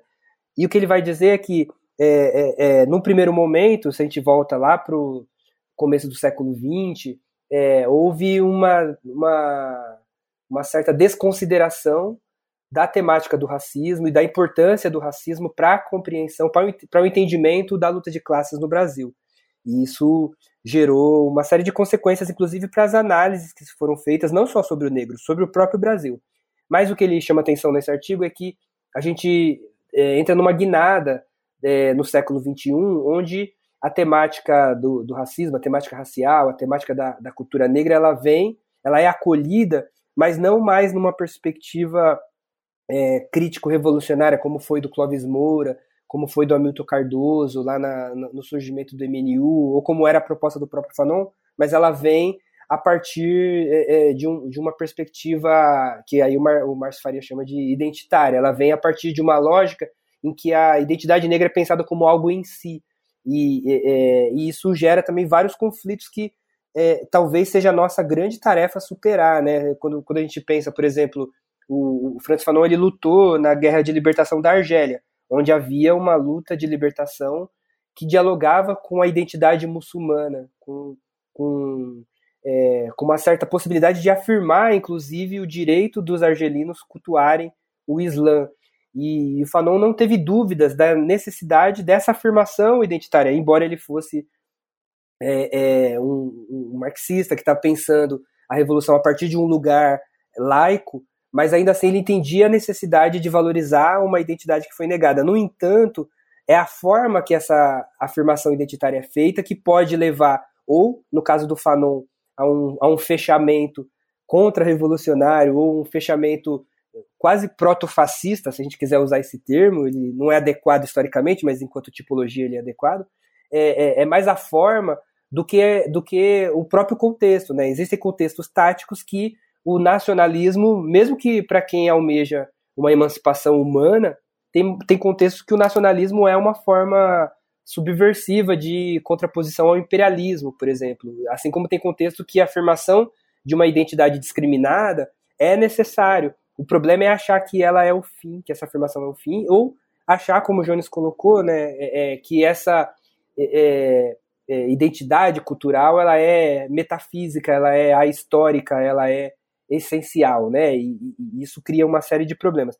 E aí quando a gente olha, por exemplo, um grupo como o Daesh, por exemplo, que ficou conhecido na mídia uh, ocidental como Estado Islâmico, Daesh eles têm uma perspectiva anti-imperialista na, na sua construção, mas é um anti-imperialismo que não é humanista, que só vê o, a identidade islâmica como a correta e tudo que não for aquilo merece ser exterminado, inclusive outros muçulmanos que não leem como eles o Alcorão, né? Então, é, é, também é necessário fazer uma crítica, e eu tenho total acordo com o que o Jones coloca, é necessário fazer uma, uma crítica, em primeiro lugar, ao, ao identitarismo branco que permeia o humanismo burguês e que, de certa forma, marcou, inclusive, as, as construções uh, teóricas emancipatórias na esquerda, inclusive marxista. No Brasil, muitas, tem gente que é, acha que a gente, se, se, a gente não copiar todas as etapas da Revolução Russa, não vai ter revolução no Brasil, por exemplo. Então você tem um certo, uma certo, um, um certo eurocentrismo que também, tá, que também perpassa uma, alguns grandes intelectuais. É, então, de um lado, é necessário fazer uma crítica a esse identitarismo que toma a Europa como, como ponto de partida. Mas, por outro lado, para o Fanon, também é fundamental criticar o anti é, é, é, esse, esse movimento que vai na, na posição contrária de crítica ao, ao, universalismo, mas que vai pensar a identidade como algo essencializado, como se como algo fechado, né? Porque esse processo também, na perspectiva do Fanon, ele é mais reacionário do que qualquer outra coisa, embora ele se organize a partir de uma de da mobilização de um sentimento de luta é, e ele possa até colher avanços uh, pontuais, mas a própria forma de se pensar fechada, ela cria coisas que, em última instância, podem resultar em Ruanda, no genocídio de Ruanda, podem resultar no Estado Islâmico, não é Estado Islâmico, né? É, mas podem resultar no Daesh, é, lá na Síria, na, na, fronteira da Síria com o Iraque, pode resultar na dificuldade de criar, de criar parcerias, inclusive táticas, entre os movimentos numa época em que surge um Bolsonaro, em que surge um Trump, por exemplo, em que cada um está vendo o seu pedaço, mas ninguém consegue pensar o, o, como a relação do seu pedaço com aquilo que está para além dele, inclusive ou pensar as cisões que está dentro do próprio pedaço. E aí, nesse sentido, o Fanon é um autor fundamental e as críticas dialéticas que o Fanon oferece, oferece, é, é, nos dá a possibilidade de, de, de, ao mesmo tempo, né, desnudar esse universalismo burguês do humanismo é, eurocêntrico, mas ao mesmo tempo sem deixar de se perceber enquanto humanos universais, e o que significa tomar partido das grandes questões da nossa época. É, e, e, uma grande questão da nossa época é o capitalismo. O capitalismo está levando a humanidade a, ao declínio.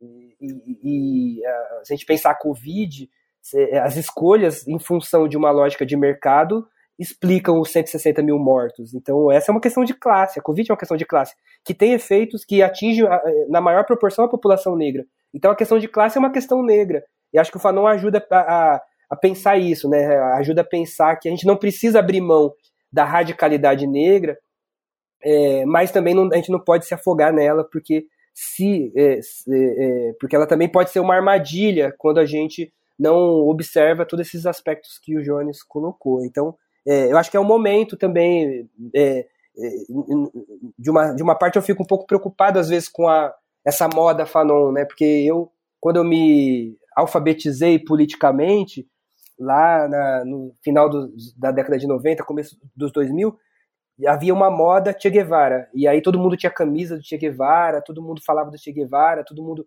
pegava o livro mesmo sem ler do, do Che Guevara, e depois, como toda moda, desaparece, né? E aí eu fico pensando, o que será que significa esse grande interesse no Fanon que a gente está vivendo, inclusive nesse último ano, né? Acho que tem vários fatores, eu não vou falar aqui porque já estourou o tempo, mas é, é eu acho que pode ser também mais uma moda, é, se a gente, aí, mas aí depende, porque a história não está fechada, né? Depende do, também do trato que a gente vai dar não ao Fanon, mas as questões que ele está tratando, que são questões que são nossas também, né? O trato que a gente vai dar para as contradições, para as feridas abertas que ele está tratando, que também são as nossas, né? E é urgente que a gente se debruce sobre elas de uma outra forma, e aí não é só o Fanon que vai ajudar, a gente vai ter que ter uma tarefa aí que é maior do que o Fanon, mas o Fanon é um autor incontornável nessa tarefa, e que bom que a gente está fazendo isso, que bom que a gente tem mais livros disponíveis, e que bom que a gente tem intelectuais como vocês e outras pessoas que têm se debruçado a esses temas que são tão indigestos e fora de moda, ou às vezes até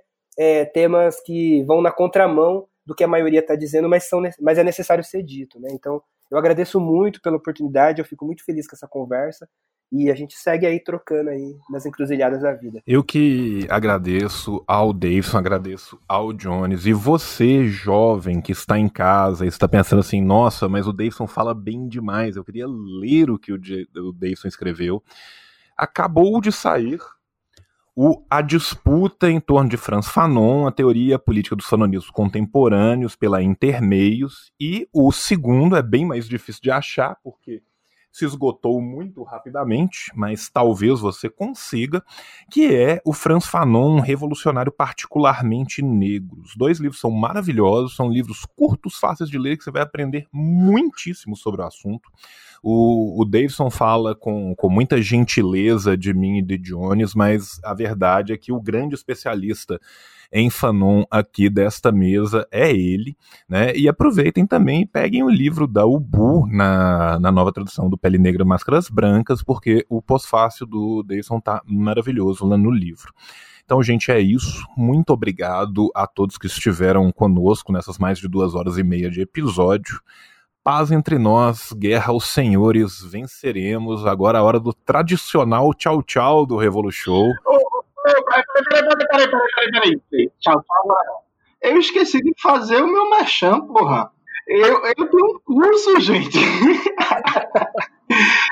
Tem um curso lá no Classe Esquerda, Franz Fanon e Domenico Lossurdo, uma introdução ao marxismo anticolonial. O curso não é um debruçamento específico sobre a obra do Fanon, mas é pensando o Fanon como nome fundamental desse marxismo anticolonial, e a gente aborda vários temas da estratégia revolucionária e da história da modernidade num prisma anticolonial a partir da obra de Fanon e a partir da obra de Lossurdo, porque se Fanon morreu muito jovem, não conheceu Lossurdo, Lossurdo conheceu a obra de Fanon, citava muito, e essa aproximação entre Fanon e Lossurdo, inclusive, foi uma própria ideia que o velho é, vinha desenvolvendo, o velho surdo vinha desenvolvendo, e que infelizmente a morte o levou e ele não teve como aprofundar esse contato, esse diálogo, que, como diria João Carvalho, estava se mostrando muito profícuo.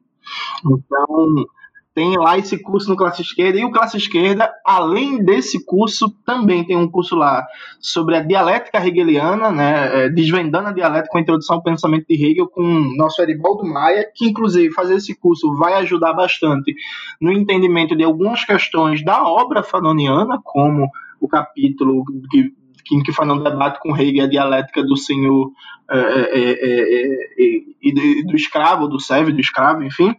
E vai ter também curso do João Carvalho, né?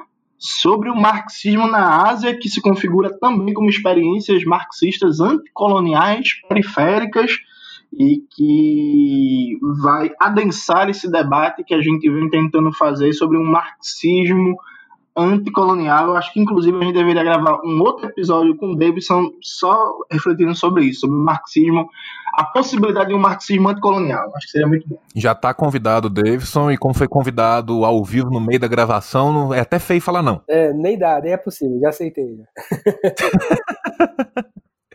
Então, depois das propagandas muito bem fazejas de Jones, eu vou lembrar de mais uma, gente. Jones tem livros maravilhosos saindo. A segunda edição da correção Quebrando as Correntes está saindo corra na autonomia literária, compre o seu, escritos inéditos sobre marxismo em todo o território estadunidense, uma coleção maravilhosamente bem compilada por Jones e Land, tá? Aproveitem e comprem lá e também aproveitem lá no site da Boitempo tem o livro de Losurdo, né, coletânea organizada por este lindo historiador pernambucano chamado Jones Manuel, né? Que está lá disponível no site do prefácio, com prefácio não, com quarta capa de um cantor foi da Tropicália, mas eu não vou dizer quem é, porque ainda é surpresa. Exatamente. Com certeza Moraes Moreira.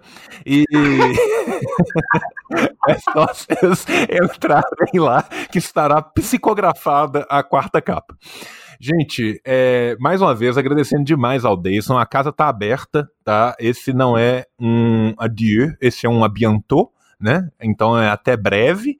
E Davidson já está convidado para esse episódio, que eu acho a proposta maravilhosa e vai cair como uma luva para os estudos de todos nós e para nosso objetivo final, que é a consecução da Revolução Brasileira.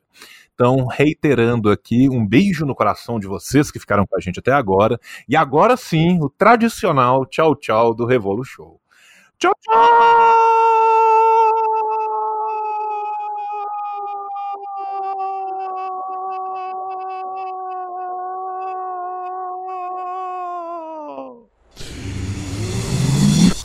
half-half.